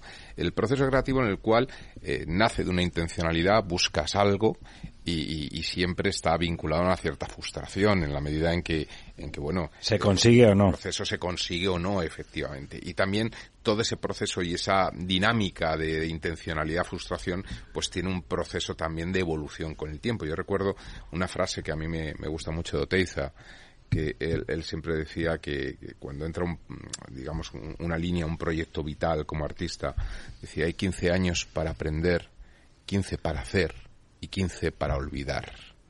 Por lo que yo veo, tú no estás en Yo es que tengo muy mala memoria, o sea que olvido desde siempre, estoy olvidando, pero es heredada, ¿eh? tengo una memoria horrible. Y entonces, bueno, yo creo que para el proceso creativo es muy importante estar aprendiendo todos los días de tu vida y tener curiosidad y aprender y aprender y aprender. Y entonces eso es súper importante para tener un estilo propio. Y una vez que tienes el estilo, que es un poco lo que decía Oteiza de su el hilo conductor, pues ya solamente hay que aplicarlo. Y luego lo divertido de mi trabajo es que mi trabajo ha cambiado tanto desde que yo empecé. Antes a mí lo que me gustaba muchísimo era dibujar. Yo estaba siempre dibujando, horas y horas dibujando. Y cuando tenías que entregar un trabajo, pues te pasabas horas dibujando para entregarlo bonito. Y ahora si tú entregas un trabajo a lápiz, volverá, eh, volverá a ponerse de moda porque porque ya nadie sabe dibujar. Pero ahora todo se hace por ordenador y todo es conceptual. Yo podría hacer una colección ahora mismo hablando por teléfono. Llamo al estudio y, Y digo, no sabes si sabe el otro, no lo sabes. Sí lo sabes, sí lo sabes porque es que es, llega un momento en que tu, tus manos son tu cerebro y, y, y te sale y te sale perfecta, vamos, te sale como quieres porque te acostumbras a trabajar de esa manera. Y bueno, es como antes, ¿quién se imaginaba que ibas a escribir por ordenador o que... Bueno, o pues, hablar.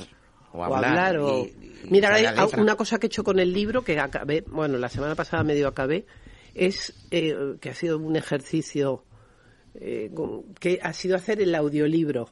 Mm. Entonces estaba en un cuartito eh, fantástico y se me oía hasta el pelo Leyéndolo tú misma. leyéndolo yo misma, que es lo he querido hacer porque porque tiene más mm, ya que es una Claro. autobiografía, pues pues lo leo yo, ¿no? Que sí, Claro. ¿Has grabado todo el libro? todo entero. Ahora lo tengo que corregir. Ahora está entero hecho. Y ahora pues ha habido, ahora lo están editando y entonces si hay ¿Has fallos. tenido dirección de actor un una, poco? una, una actriz extraordinaria y luego una gente pues joven, muy joven, jovencísimos, de 22, de 23, de 24, que son los técnicos de sonido. Nos dábamos cuenta los tres a la vez cada vez que me equivocaba. Y luego el otro día hice un, el cartel de, para los cursos de verano de la Universidad Complutense de Madrid Lo he visto en tu web. en mi web. Y entonces fui a la, a la presentación, que fue fantástico, porque era todo el mundo académico y estaba el rector de la Complutense y un montón de profesores y tal. Y entonces hubo un señor que tuvo que leer toda la, eh, la- eh, pues todo el programa de este verano de la Complutense. Y yo, como estaba tan metida en no cometer fallos, tú no sabes la cantidad de fallos que cometió el tío. es que, lo- porque ya sabes, te metes en el tema del sonido y de todo y de Dices, esto lo está haciendo mal todo el y rato. ¿no? tropezaba. Yo no sé si no veía muy bien porque hacía muchísimo sol y, y a mí me lo ponen muy grande, ¿sabes? Está muy bien Claro, organizado. claro. La verdad que está muy bien or- organizado esto del audiolibro. Pero en fin, no sé, luego me dará vergüenza oír mi voz así tanto. ¿Y No. cómo vas a orientar tu segundo libro? ¿Lo Hoy lo, hoy lo he empezado, hoy lo he No, empezado. pero tienes el argumento, eh, no será sí. una novela. No, no, va a ser una cosa, esperemos que sea divertida. La verdad que no se me ha ocurrido a mí, se le ha ocurrido a la editora, que es buenísima, que es Imelda Sí. Navajo. Imelda, pues lo que hace es que ella te va dirigiendo completamente y, y es una grandísima editora y yo creo que muchísimo del mérito del libro lo ha tenido ella. Muy bien, enhorabuena por ser eh, sincera y Muy sincera ese- en el libro, No, además. El libro lo que más tiene Sí. es sinceridad. Muy directa, muy sincera y porque- elegante. Y yo tenía también. mucho miedo antes de que saliera porque digo, tal cantidad de barbaridades. bueno, no, barbaridades, no, cosas, bueno, verdades, verdades, como puño. bueno, verdades, Verdades, pero, que pero nadie se atreve a Muy decirlas. directas, muy directas. Y entonces tenía mucho miedo y bueno, pues la verdad es que ya se me, no se me ha olvidado ese miedo y estoy, pues sabes, con ¿Alguien te ha recriminado algo?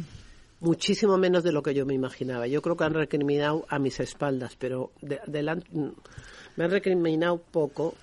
Directamente llamarte, oye, Agata, ¿por qué has contado esto? Porque Pues todo la- será la verdad, que Ha sido claro. bastante respetuosa la gente. No ¿eh? seguirás el método de el método de eh, que se titula Memorias de África, No. de contar en alta voz historias, empezarlas tú y otra persona que puede estar a tu lado la continúa y se va haciendo Ya has una visto que no, porque has leído el libro.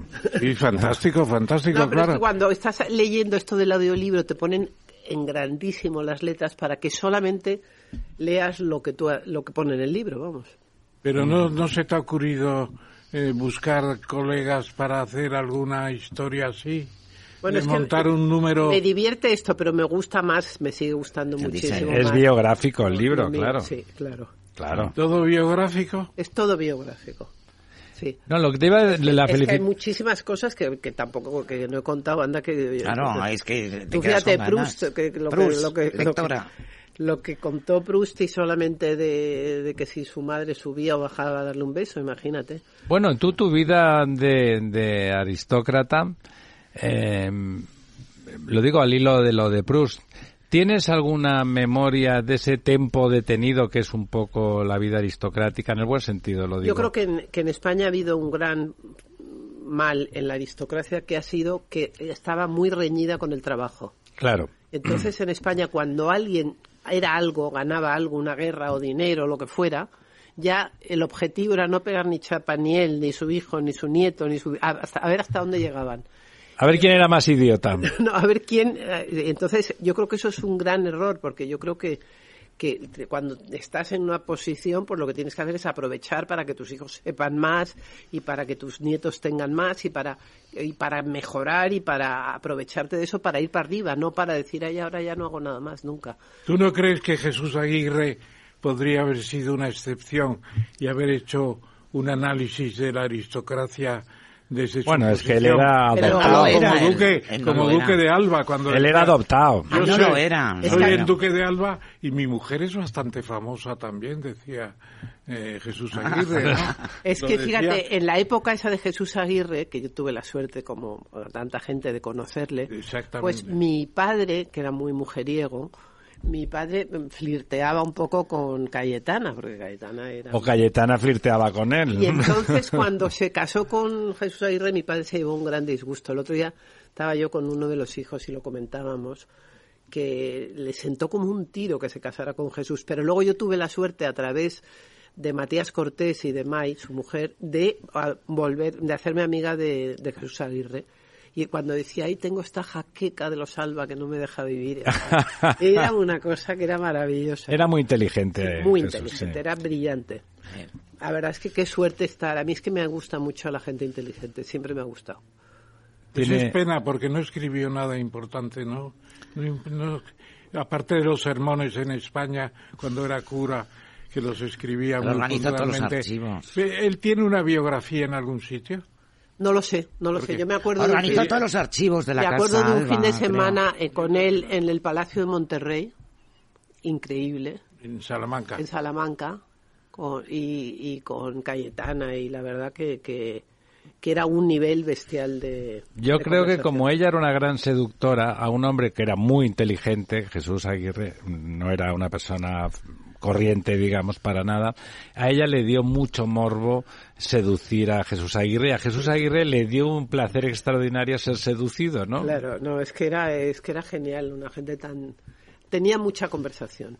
Y en el libro hablo mucho de eso también, de lo importante que es la gente con conversación, Sí, porque sí, vas a algún sitio y hay gente que no tiene conversación y es que es de muy mala educación. Te toca una cena, uno sin Uno conversación, sin y conversación, te por mueres. eso Bueno, ¿sabes qué pasa? familia Que- siempre, siempre decían, este tiene mucha, este tiene sí. buena conversación. Más que mala educación es no tener educación y O no no- te- o por eso decían- no tienes O conversación, ¿no? decían, este es muy poquita cosa, no tiene conversación. Y entonces eso de la conversación yo encuentro que es importantísimo. Y, por ejemplo, yo cuando era pequeña iba mucho con gente mayor, me pasé toda mi infancia con gente mayor que siempre me ha divertido muchísimo. Y mis hijos, que son muy listos y, y- y tal, pero encuentro que no han querido aprovechar tanto el, el- el escuchar a gente, pues eso como Jesús Aguirre, que tú estabas ahí escuchando, y yo he tenido la suerte de escuchar a gente listísima y eso hace que, te- que- que por lo menos Se aprende sepas, mucho de, en ese, en sepas ese lo que es una buena conversación. Oye, eh, eso que has dicho, que aquí coincidimos todos en que lo de dejar de trabajar es una vulgaridad espiritualmente hablando, pero una Y trabajar vulgaridad. de otra forma también es interesante. No, pero trabajar. No, es como en la película Downton Abbey que no sé quién dice, es que el weekend, y dice, ¿qué es eso de weekend? Que era una cosa que para ellos eh, no existían los weekends. Claro, claro, pero, claro. Pero bueno, pues eso de dejar de trabajar a mí me parece... Ahora se llama, ahora lo que está de moda es la gran dimisión. Ahora la gente dice, ah, es que yo no quiero trabajar. Pero ¿sabes lo que pasa? Que es que yo vengo de una familia que llevaba muchas generaciones sin trabajar. Y yo sé lo malo que es no trabajar. O sea, no trabajar es patético, de verdad, verdad. patético. la destrucción el- del espíritu. El trabajar es un lujo tan grande y tan, y es un placer tan inmenso que, que, que no puedes dejarlo nunca. Bueno, depende de... Mira cómo te lo has pasado en- tú este en año. qué- ¿En qué ¿Cómo- trabajas? cómo Pero- te lo has pasado Pero tú si este se levanta a las seis, se está tirando el rollo, se levanta a las seis de la mañana para empezar a escribir. ¿Cómo no que hablas de trabajar? ¿Para leer o Sí, para- bueno, leer es Claro. trabajar. Para leer. Claro, es que lo bueno es que a mí todo lo que me gusta, eso lo decía mi madre, que yo era muy sinvergüenza, dice, es que todo lo que te gusta lo conviertes en trabajo. Yo voy al teatro, a la ópera, lo que sea, y estoy como trabajando, porque me Pensando estoy, en el vestuario me estoy que inventando hecho, cómo lo haría yo. Y entonces para mí es un trabajo bestial, o sea, estoy ahí, estoy diciendo, bueno, es que este se ha equivocado porque este cómo lo ha hecho y por qué lo habrá hecho, yo lo haría así, tal, tal. Es algo reventada, pero divertida. Ah, Había eh, ópera, has hecho, has hecho el vestuario de alguna Sí, ópera. de alguna hice, por ejemplo, bueno, una ópera para niños que era de Monsalvache, eh, que, se- que era El gato con botas. Hice el Don Giovanni. Hecho, pero encuentro que debería de hacer más. Hoy mismo lo estaba pensando esta tarde. Digo, de verdad, es que me da una rabia no hacer más. Había, ah, yo estaba, ahora, no sé por qué, viéndote, me acordaba de Streller, que tenía, no sé si habías visto algunas, algunas óperas, la, este- la escenografía que hacía en las escenografías era, y hacía unas escenografías muy bonitas y que, y que es verdad, muy bonitas y muy planas, muy minimalistas, y que me imaginaba tus, tus potenciales eh, Claro, es que tú vestuarios. estás escuchando la música, viendo lo que ha hecho el otro y diciendo, pero ¿por qué no ha hecho esto? O, o dándole porque no hay más interacción Sí, visual, y entonces ¿verdad? encuentro que es muy bueno. Y luego para un estudio como el mío, yo creo que es muy importante ser ágiles, en el sentido de que vengan y te digan, te encargo una obra de teatro, una ópera, un ballet, lo que sea, y decir siempre sí, lo podemos hacer. Claro. Imagínate que tú me encargas un traje de novia para mañana. Pues decir, lo puedo hacer.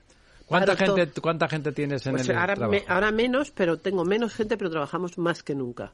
Y si a mí me viene una novia hoy a encargarse un traje para mañana, se lo hago. No dormiremos, no lo sé qué, pero se lo haremos. ¿Tienes noticia de esa zarzuela que ha escrito? Eh, me, ha invi- me ha invitado hoy también. Me ha Pero, llama- la- es ¿has, que, has estado con ellos? no, porque iba a ir, pero era el sábado, que era un día malísimo. Sí. El ¿Y qué tal, qué tal es la, la zarzuela? Y no lo sé porque me- voy a ir el miércoles de la semana que viene. Ya. Hoy hubiera ido si no hubiera ¿Cómo se venido. llama el venezolano que no Se tengo? llama Boris. Iza- Boris Izaguirre. Boris entonces- Izaguirre. Y entonces Boris. lo, lo ha estrenado, llevábamos Sí. mucho tiempo hablando de eso y esta tarde me ha escrito y me ha dicho, no pudiste venir, ¿cuándo vienes? Y le he dicho, pues cuando tú... hemos quedado el ¿Se miércoles. va a mantener en carcel? No lo sé porque no me he leído las críticas. ¿Tú las has leído no? No, todavía no. Pero a mí me encanta la zarzuela también. Bueno, ¿eh? man- no, han- no han sido, también. no han sido malos. Como Boris se lleva bien con todo el Es mundo, que Boris es tan adorable. entonces no han sido malas. Tampoco he leído ninguna, ninguna con entusiasmo, ¿Cuál es pero no han sido zarzuela? malas.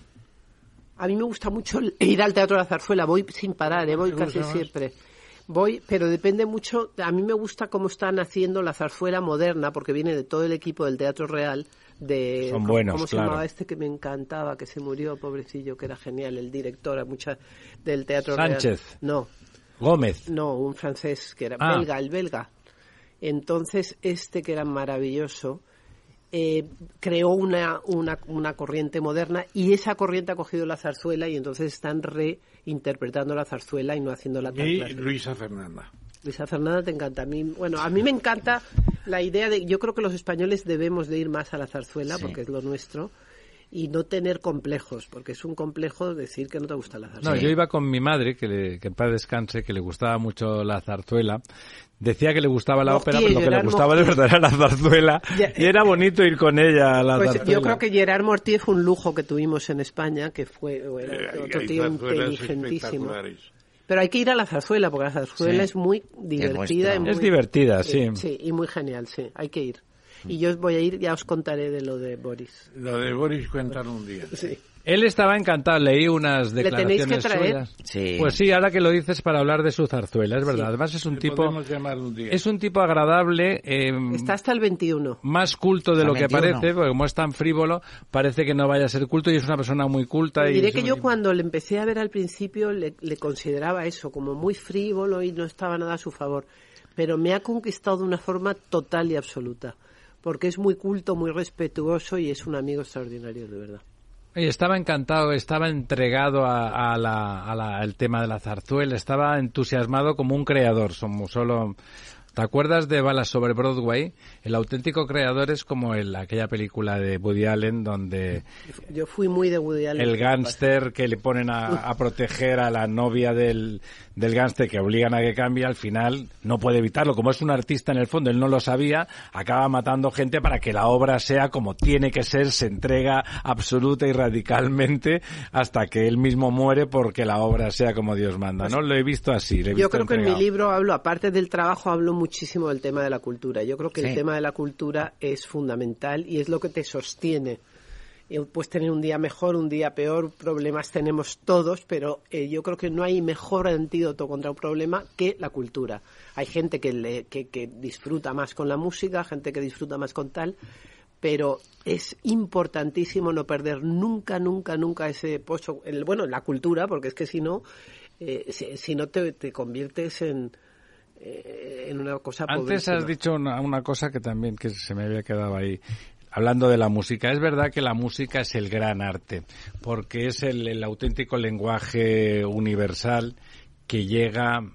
Pero también la moda es universal, porque tú fíjate, Claro, porque pues, sí. tú vas ahora mismo a Japón. tú- Mira, no porque estés aquí, pero te voy a dar la razón. tra- tú ves un traje y con los con la moda comunicas tanto. Tú expresas lo que que eres, tú sí. te entienden en Japón, te entienden en el Congo belga, Bueno, te entienden donde- desentienden, ¿no? te entienden en todas partes del mundo. Entonces es un lenguaje divertidísimo porque porque es muy muy directo y por eso me gusta a mí tanto la moda, fíjate.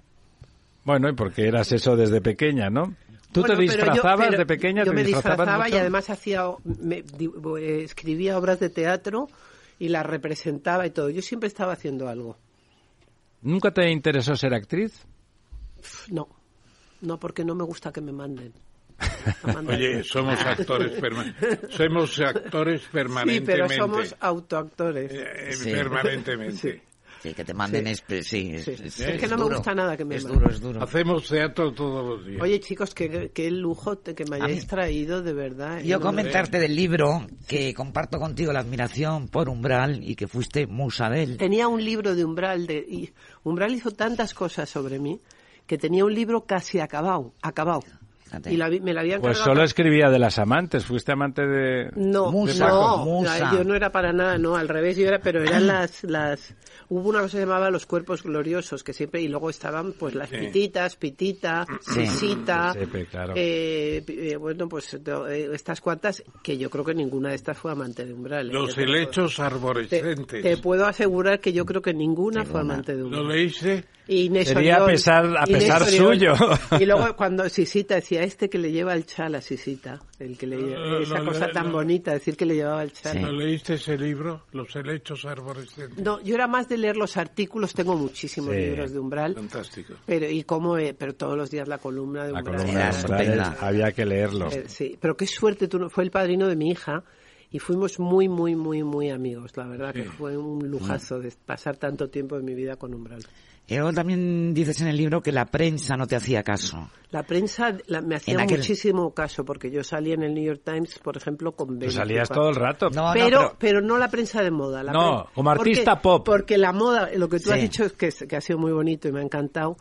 Eh, yo era, eh, la, la moda, con- la, la prensa de moda consideraba que eso no era moda, que eso era otra cosa, que no les gustaba además. Porque Mm. tú por lo menos has dicho que, te, que, que era arte y que te gustaba, o sea, que era, porque yo además he sido muy pop, es verdad que siempre he sido muy pop. Y entonces la- lo- en esa época las, las directoras de las revistas que mandaban muchísimo más que ahora, porque ahora no mandan nada, pues decían hay que ir este año de gris oscuro. Pero oye, ¿por qué? ¿Por qué voy a ir yo de gris oscuro? Yo iré como me dé la gana, ¿no? Y entonces esta, esta rebeldía les fastidiaba mucho.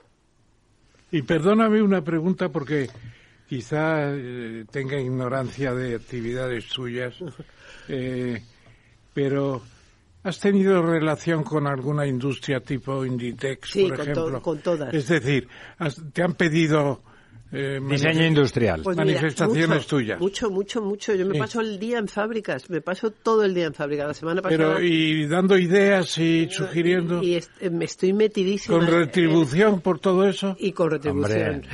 sí, sí, con un poco, con bastante retribución. Pero sí, la verdad es que ha sido un poco, eh, lo bonito de lo mío es que es arte y, y- y industria. Industria, claro. que las dos cosas, porque todo el día arte te puedes llegar a angustiar. Bueno, si Y- quieres que sea masivo, y, tienes que y hacer todo industria, el ¿no? día industria te puede llegar también a aburrir. ¿no? ¿Qué estás haciendo? ¿Más tela con las industrias que haces? ¿Más textil o No, más de todo, moda yo he de hecho confección? todo, pero en industrias de todo el mundo. Yo me paso el día viendo fábricas. Y además todo el mundo lo que más le gusta es enseñarme la fábrica. Y yo la verdad que me divierten las fábricas, porque, porque he ido a tantas fábricas, pero he hecho puertas blindadas, por ejemplo. Una, hacer puertas blindadas en una fábrica especializada en puertas blindadas. ¿Y qué pinta Agata Ruiz de la Prada en tú, una, pues, en una de una fábrica de puertas No, blindadas? no, Pues pues, sí, que es po- todo he hecho una secreto. colección de Ah, puertas blindadas todo en- secreto. En, Milán y en... Ah, Claro. Y, o sea, he hecho de... de- y- Es como y eso- porcelanosa. Sí, y eso sí Tienen que- que... tenerlo en el secreto, porcelanosa. Claro, y eso era dificilísimo hablar con los ingenieros, porque es que eran tan aburridos, eran horas y horas de aburrimiento con ellos, y luego quedó una colección extraordinaria, la verdad, de las cosas más bonitas que he hecho en mi vida. Pero luego salen con tu nombre en Sí. Inditex también. Sí, eh, bueno, en Ind- Inditex he conocido mucho y me han ayudado mucho, me ha Pero- ayudado mucho. También me ha ayudado mucho el corte Pero inglés. sale tu nombre con Inditex. No, ellos son de momento muy anónimos. Muy absorbentes. Anónimos. Anónimos, les gusta, el, de momento, La minúscula. la minúscula. sí. Claro. Sí, pero fíjate, yo estuve una vez en casa de Amancio que y no había ningún cuadro, solamente había un cuadro. Pero de adivinar de quién era el cuadro. Era, se lo había. De Picasso. Sí, solamente había uno. O sea que, pero claro, no es lo mismo. Esa gente que dice, a mí me gusta mucho la pintura porque mi, mi mujer pinta o mi primo pinta. Dice, perdón, he Dices, visto los cuadros de su mujer, no le gusta la pintura.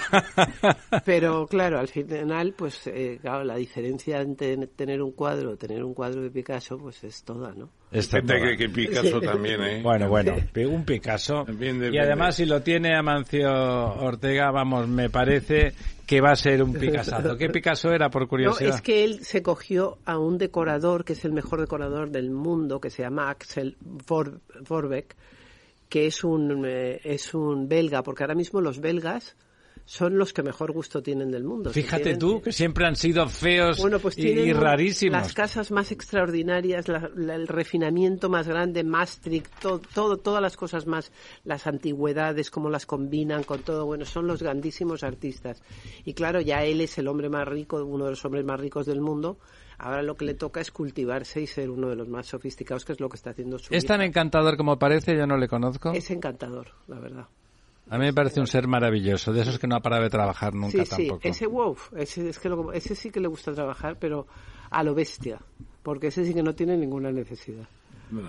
O sea que nada. Oye, qué ganas tenía de venir a veros. Muchísimas gracias. Pues ha sido un Invitarme placer. otro día. En cuanto saque el- Voy a sacar otro libro solo para que me traigáis otra vez. Después de tu desfile, de tu Sí. próximo desfile. Otro día hablamos Oye, qué, qué, qué- de qué moda. lujo, ¿eh? Muchísimas gracias, de verdad, ¿eh? Estoy emocionada. Me voy súper emocionada de, de estar. Muchísimas gracias. Muchas gracias, Doña. Ágata Ruiz de la Prada. Gracias.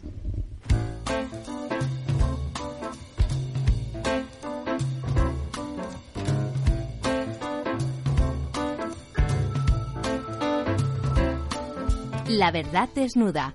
Ramiro Aurín. Capital Radio.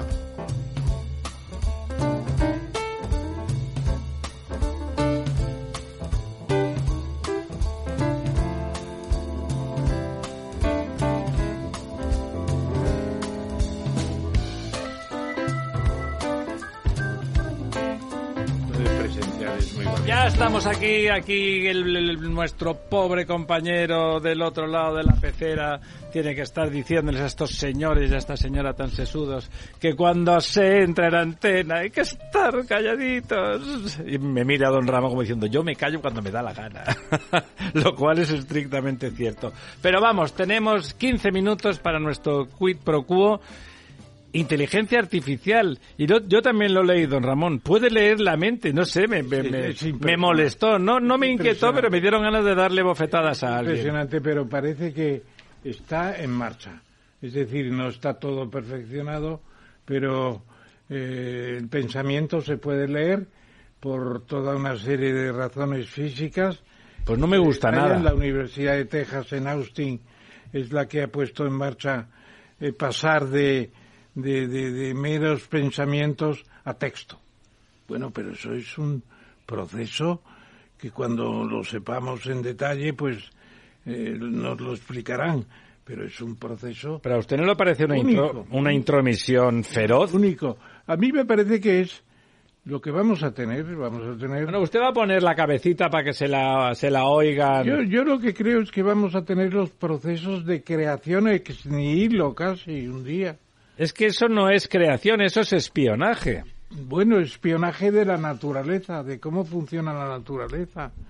Eh, el metalenguaje que Nosotros Chom- no somos naturaleza. Chomsky, Chomsky hablaba del me- metalenguaje, ¿no? Nosotros cuando pensamos, no pensamos, dice, ¿usted piensa en español? ¿Piensa en español o en inglés?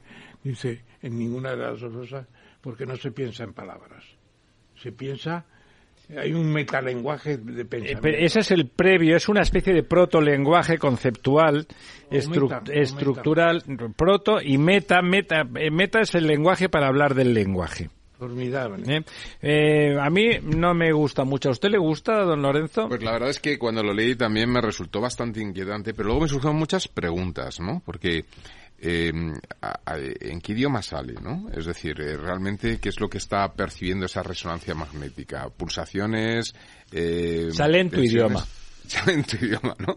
Pues eso es lo que es lo que me, me parecía un tanto increíble, ¿no? Yo me pareció entender como que de alguna forma resumía el pensamiento que estabas pensando más que ser una traducción literal. Hay una, el don, don Ramón hablaba de metalenguaje, pero hay en, entre los estructuralistas, había una discusión y entre los psicólogos también, que es que antes la palabra o el pensamiento. Entonces, el, eh, y parece que es una especie de momento, como es como la luz, que es un corpúsculo energía, que hay masa energía, pues la palabra y el pensamiento, ese abstracto, se producen al mismo tiempo y por lo tanto es en un idioma es en un idioma.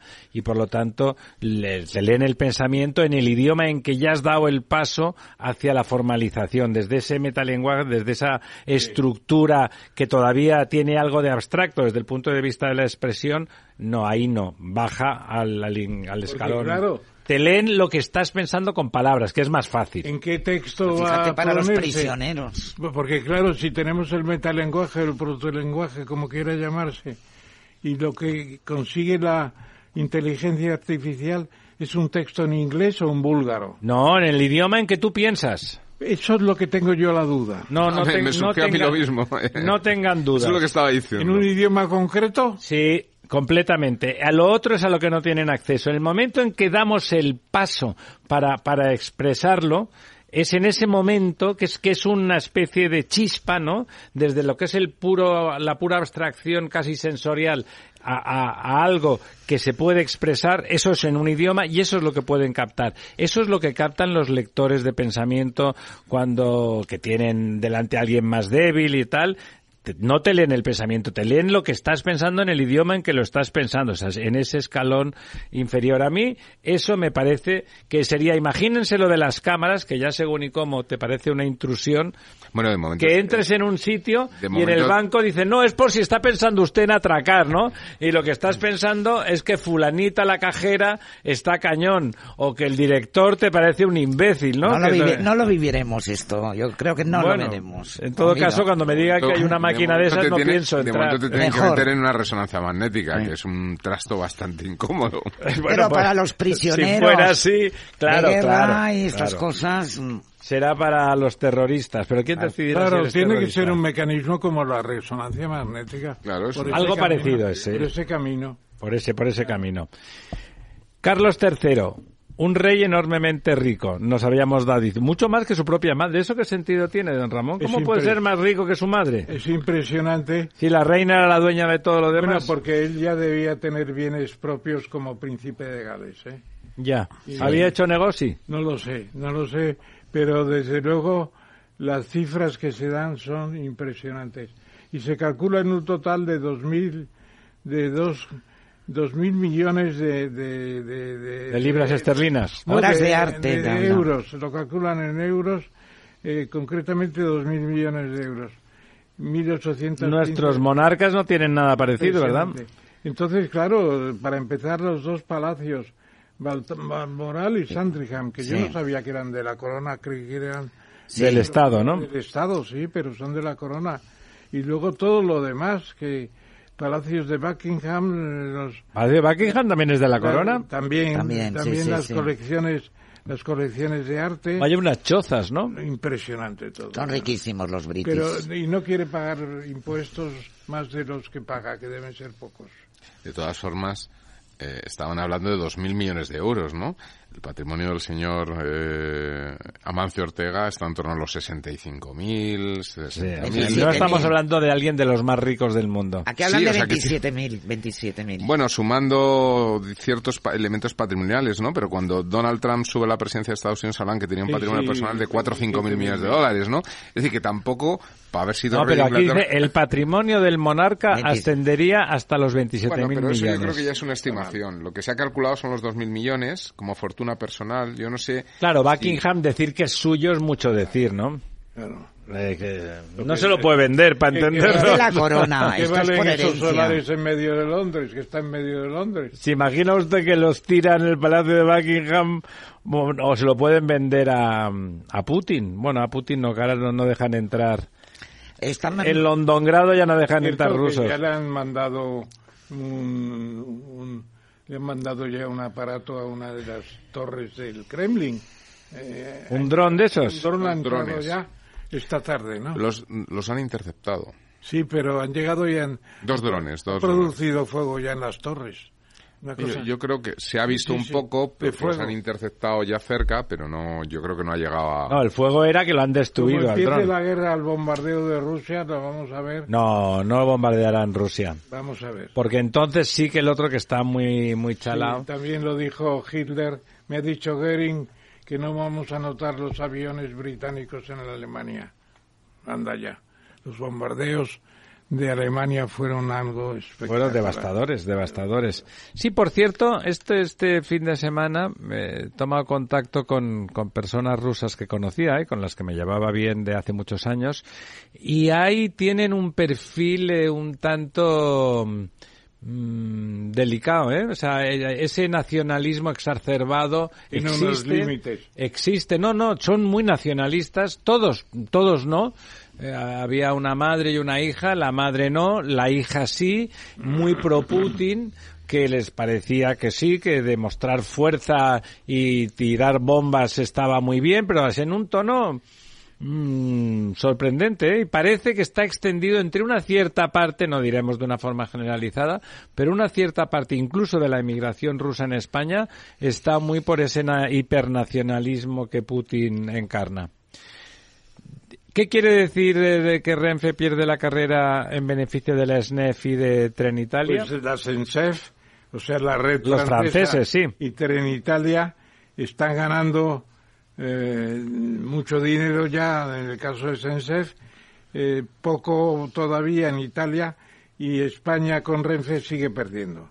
Sigue perdiendo, no lo explica muy claramente si son los servicios que esas empresas realizan en España. La cuenta de resultados es positiva, ¿dónde? Es positiva en Sensef, en Francia y en Italia. En Italia en cantidades mucho menores. Pero en España sigue siendo negativa. Con que no pierdan me conformo, ¿no? Perdemos. No, perdemos. no, aquí sí, aquí nos hemos perdido dinero. Con, yo creo que con el AVE concretamente todavía se pierde dinero. Pues en cambio el AVE va lleno, ¿eh? Sí va lleno, pero, Es que la inversión fue- pero la inversión tiene fue muy muchas, grande. Sí, pero la trabajos inversión, de conservación. pero la inversión no es de Renfe, es de Adif, es decir, eh, esto eh, Claro. esto sorprende, ¿no? Porque Claro, efectivamente pero los aves van lleno y al final lo que paga Renfe son los trenes Y los cánones. y los bueno, eh, sí, hay unos cánones y bueno, el personal, etcétera, ¿no? Teniendo Pero, en cuenta que era todo nacional, se tenían que haber hecho los números correctamente, ¿no? mm, A don Lorenzo siempre le ha parecido carísimo el AVE. eh, carísimo. Bueno, ahora están, Ahora ya otro- no. están bajando de precio. Están ¿eh? bajando porque entró la competencia. Claro, Sí. claro, Al claro. final esto se nota, ¿no? Sí, sí, no, no, se nota radicalmente, ¿no? Ha bajado, pero como a la mitad. ¿eh? Están de precio. Bueno, el tema ese, léalo porque es interesante. La, la victoria independentista en el paraíso francés de la Polinesia. Sí, porque yo estuve allí hace años, estuve en Tahití, eh, no pude ir a Nueva Caledonia, pero recorrí parte de, del archipiélago, ¿Dónde estaba en Polinesia? ¿Es muy bonito? Un paraíso, es una belleza. Como en las películas, ¿verdad? Más, más. Y bailan así con las guirnaldas y moviendo las caderas. Lo tienen montado que, que ni de película. ¿Os acordáis aquella película de Y yo cuando estuve no eran Elvis. Presley? no eran independentistas todavía. Me ha sorprendido. Y ahí está detrás China. China quiere dominar el Océano Pacífico y si consigue que una serie de países dejen ser eh, colonias o departamentos o territorios de ultramar, ¿A usted le parece que económicamente estarían mejor como independientes? peor. Peor, ¿no? A mí me, a mí me da esa Y impresión. además tenemos el caso de la isla de Reunión al lado de las Islas Mayotte. Mayotte está independiente y Reunión es un departamento francés. Claro, tienen el salario mínimo francés y allí tienen el de un, un territorio poscolonial, una miseria. ¿Y a usted qué le parece? Bueno, pues que son países que por escala que tienen necesitan eh, estar Metrópoli. vinculados a alguna especie de metro. Es decir, estarán mucho mejor Mucho la metrópolis que por sí solos. Mucho Lo que ocurre que yo creo que don Ramón ha dado en la clave. O sea, estas cosas no vienen solas, ¿no? Eh, Yo creo que aquí hay mucha mano, mano invisible, ¿no? Al independentismo Eh, siempre lo carga el diablo. Sí, pero aquí en este caso hay, hay- hay mucha mano invisible con, los, con ojos rasgados, ¿no? Los chinos. Los chinos están haciendo con el Pacífico, eh, Sí, secuestrando con África, a los responsables de una serie de pequeñas repúblicas. Ya solamente quedan 12 países que reconozcan a la China de Taiwán. El resto, hacia- hasta 193, reconocen a la China popular. Se acaba. Hombre, no reconocer a la China popular es fastidiar, Uno de los ¿no? temas Pero- centrales en Paraguay es si se mantiene el reconocimiento de Taiwán. Se mantiene, porque les da mucho. ¿Les da mucho Taiwán a Paraguay? mucho dinero, muchos recursos, muchas cosas. Eh, hay una hay una una lucha de, de, de Pekín por quedarse con todo y no pueden, no pueden porque los de Taiwán está pagando mucho también. Una buena noticia. Últimamente las buenas noticias, don Ramón, son entre interrogantes. Sí, Es verdad que Indra, desde que tiene la zarpa el gobierno encima, nunca se sabe si va o si viene, ¿no? no, lo que no sabemos es cómo vamos a pagar nosotros los avances de Indra con una especie de sistema electoral controlado. De momento no se ha dicho gran cosa que vaya a cambiar. Pero esto del asalto español a los cielos de Estados Unidos, ¿a qué se refiere? ¿Intentan vender allí? Todos los Difícil vender defensa en Estados Unidos, ¿no? tecnológico de relacionado con sistemas de control, etcétera, etcétera, que tiene el señor Biden y va soltando poco a poco y ha soltado del orden de 300 o 400 mil millones de dólares. Una barbaridad. Eh, Biden está haciendo una labor de rey Keynesiana, de ¿no? rejuvenecer la industria americana. Una labor tremenda, tremenda. ¿Usted está de acuerdo con esa labor tremenda? Yo, yo lo que pasa es que veo que en esta operación también eh, veo como una, una, una intencionalidad, ¿no? Es decir, Indra está metido en un proceso eh, muy ambicioso del avión europeo y necesita coger también know-how, tecnología, es decir, está de compras también en un Tener mercado. algo que, que poner en el avión y que sea suyo, digamos, No, ¿no? Indra ya tiene procesos, pero quiero decir que, que este tipo de operaciones entran un poco en esa especie de captar compañías tecnológicas ¿Qué sector. pinta el dueño del país en eso? Pues eso no lo tendrá El- que contar. Pues nada, bueno. Es El armenio, el armenio. Que es accionista de Indra, ¿no? El país. Total. 25% creo. Claro. Bueno, El Ordubanian se llama una cosa así.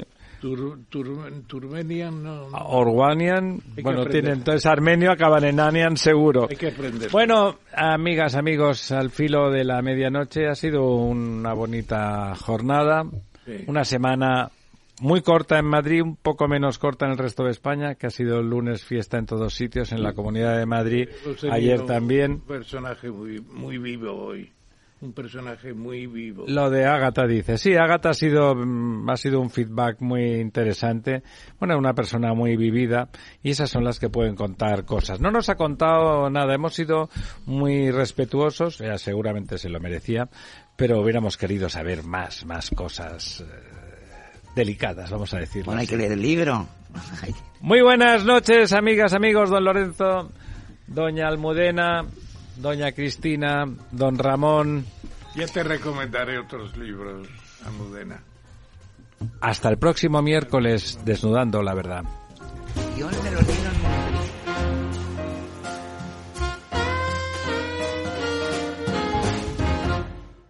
La verdad desnuda con Ramiro Aurín.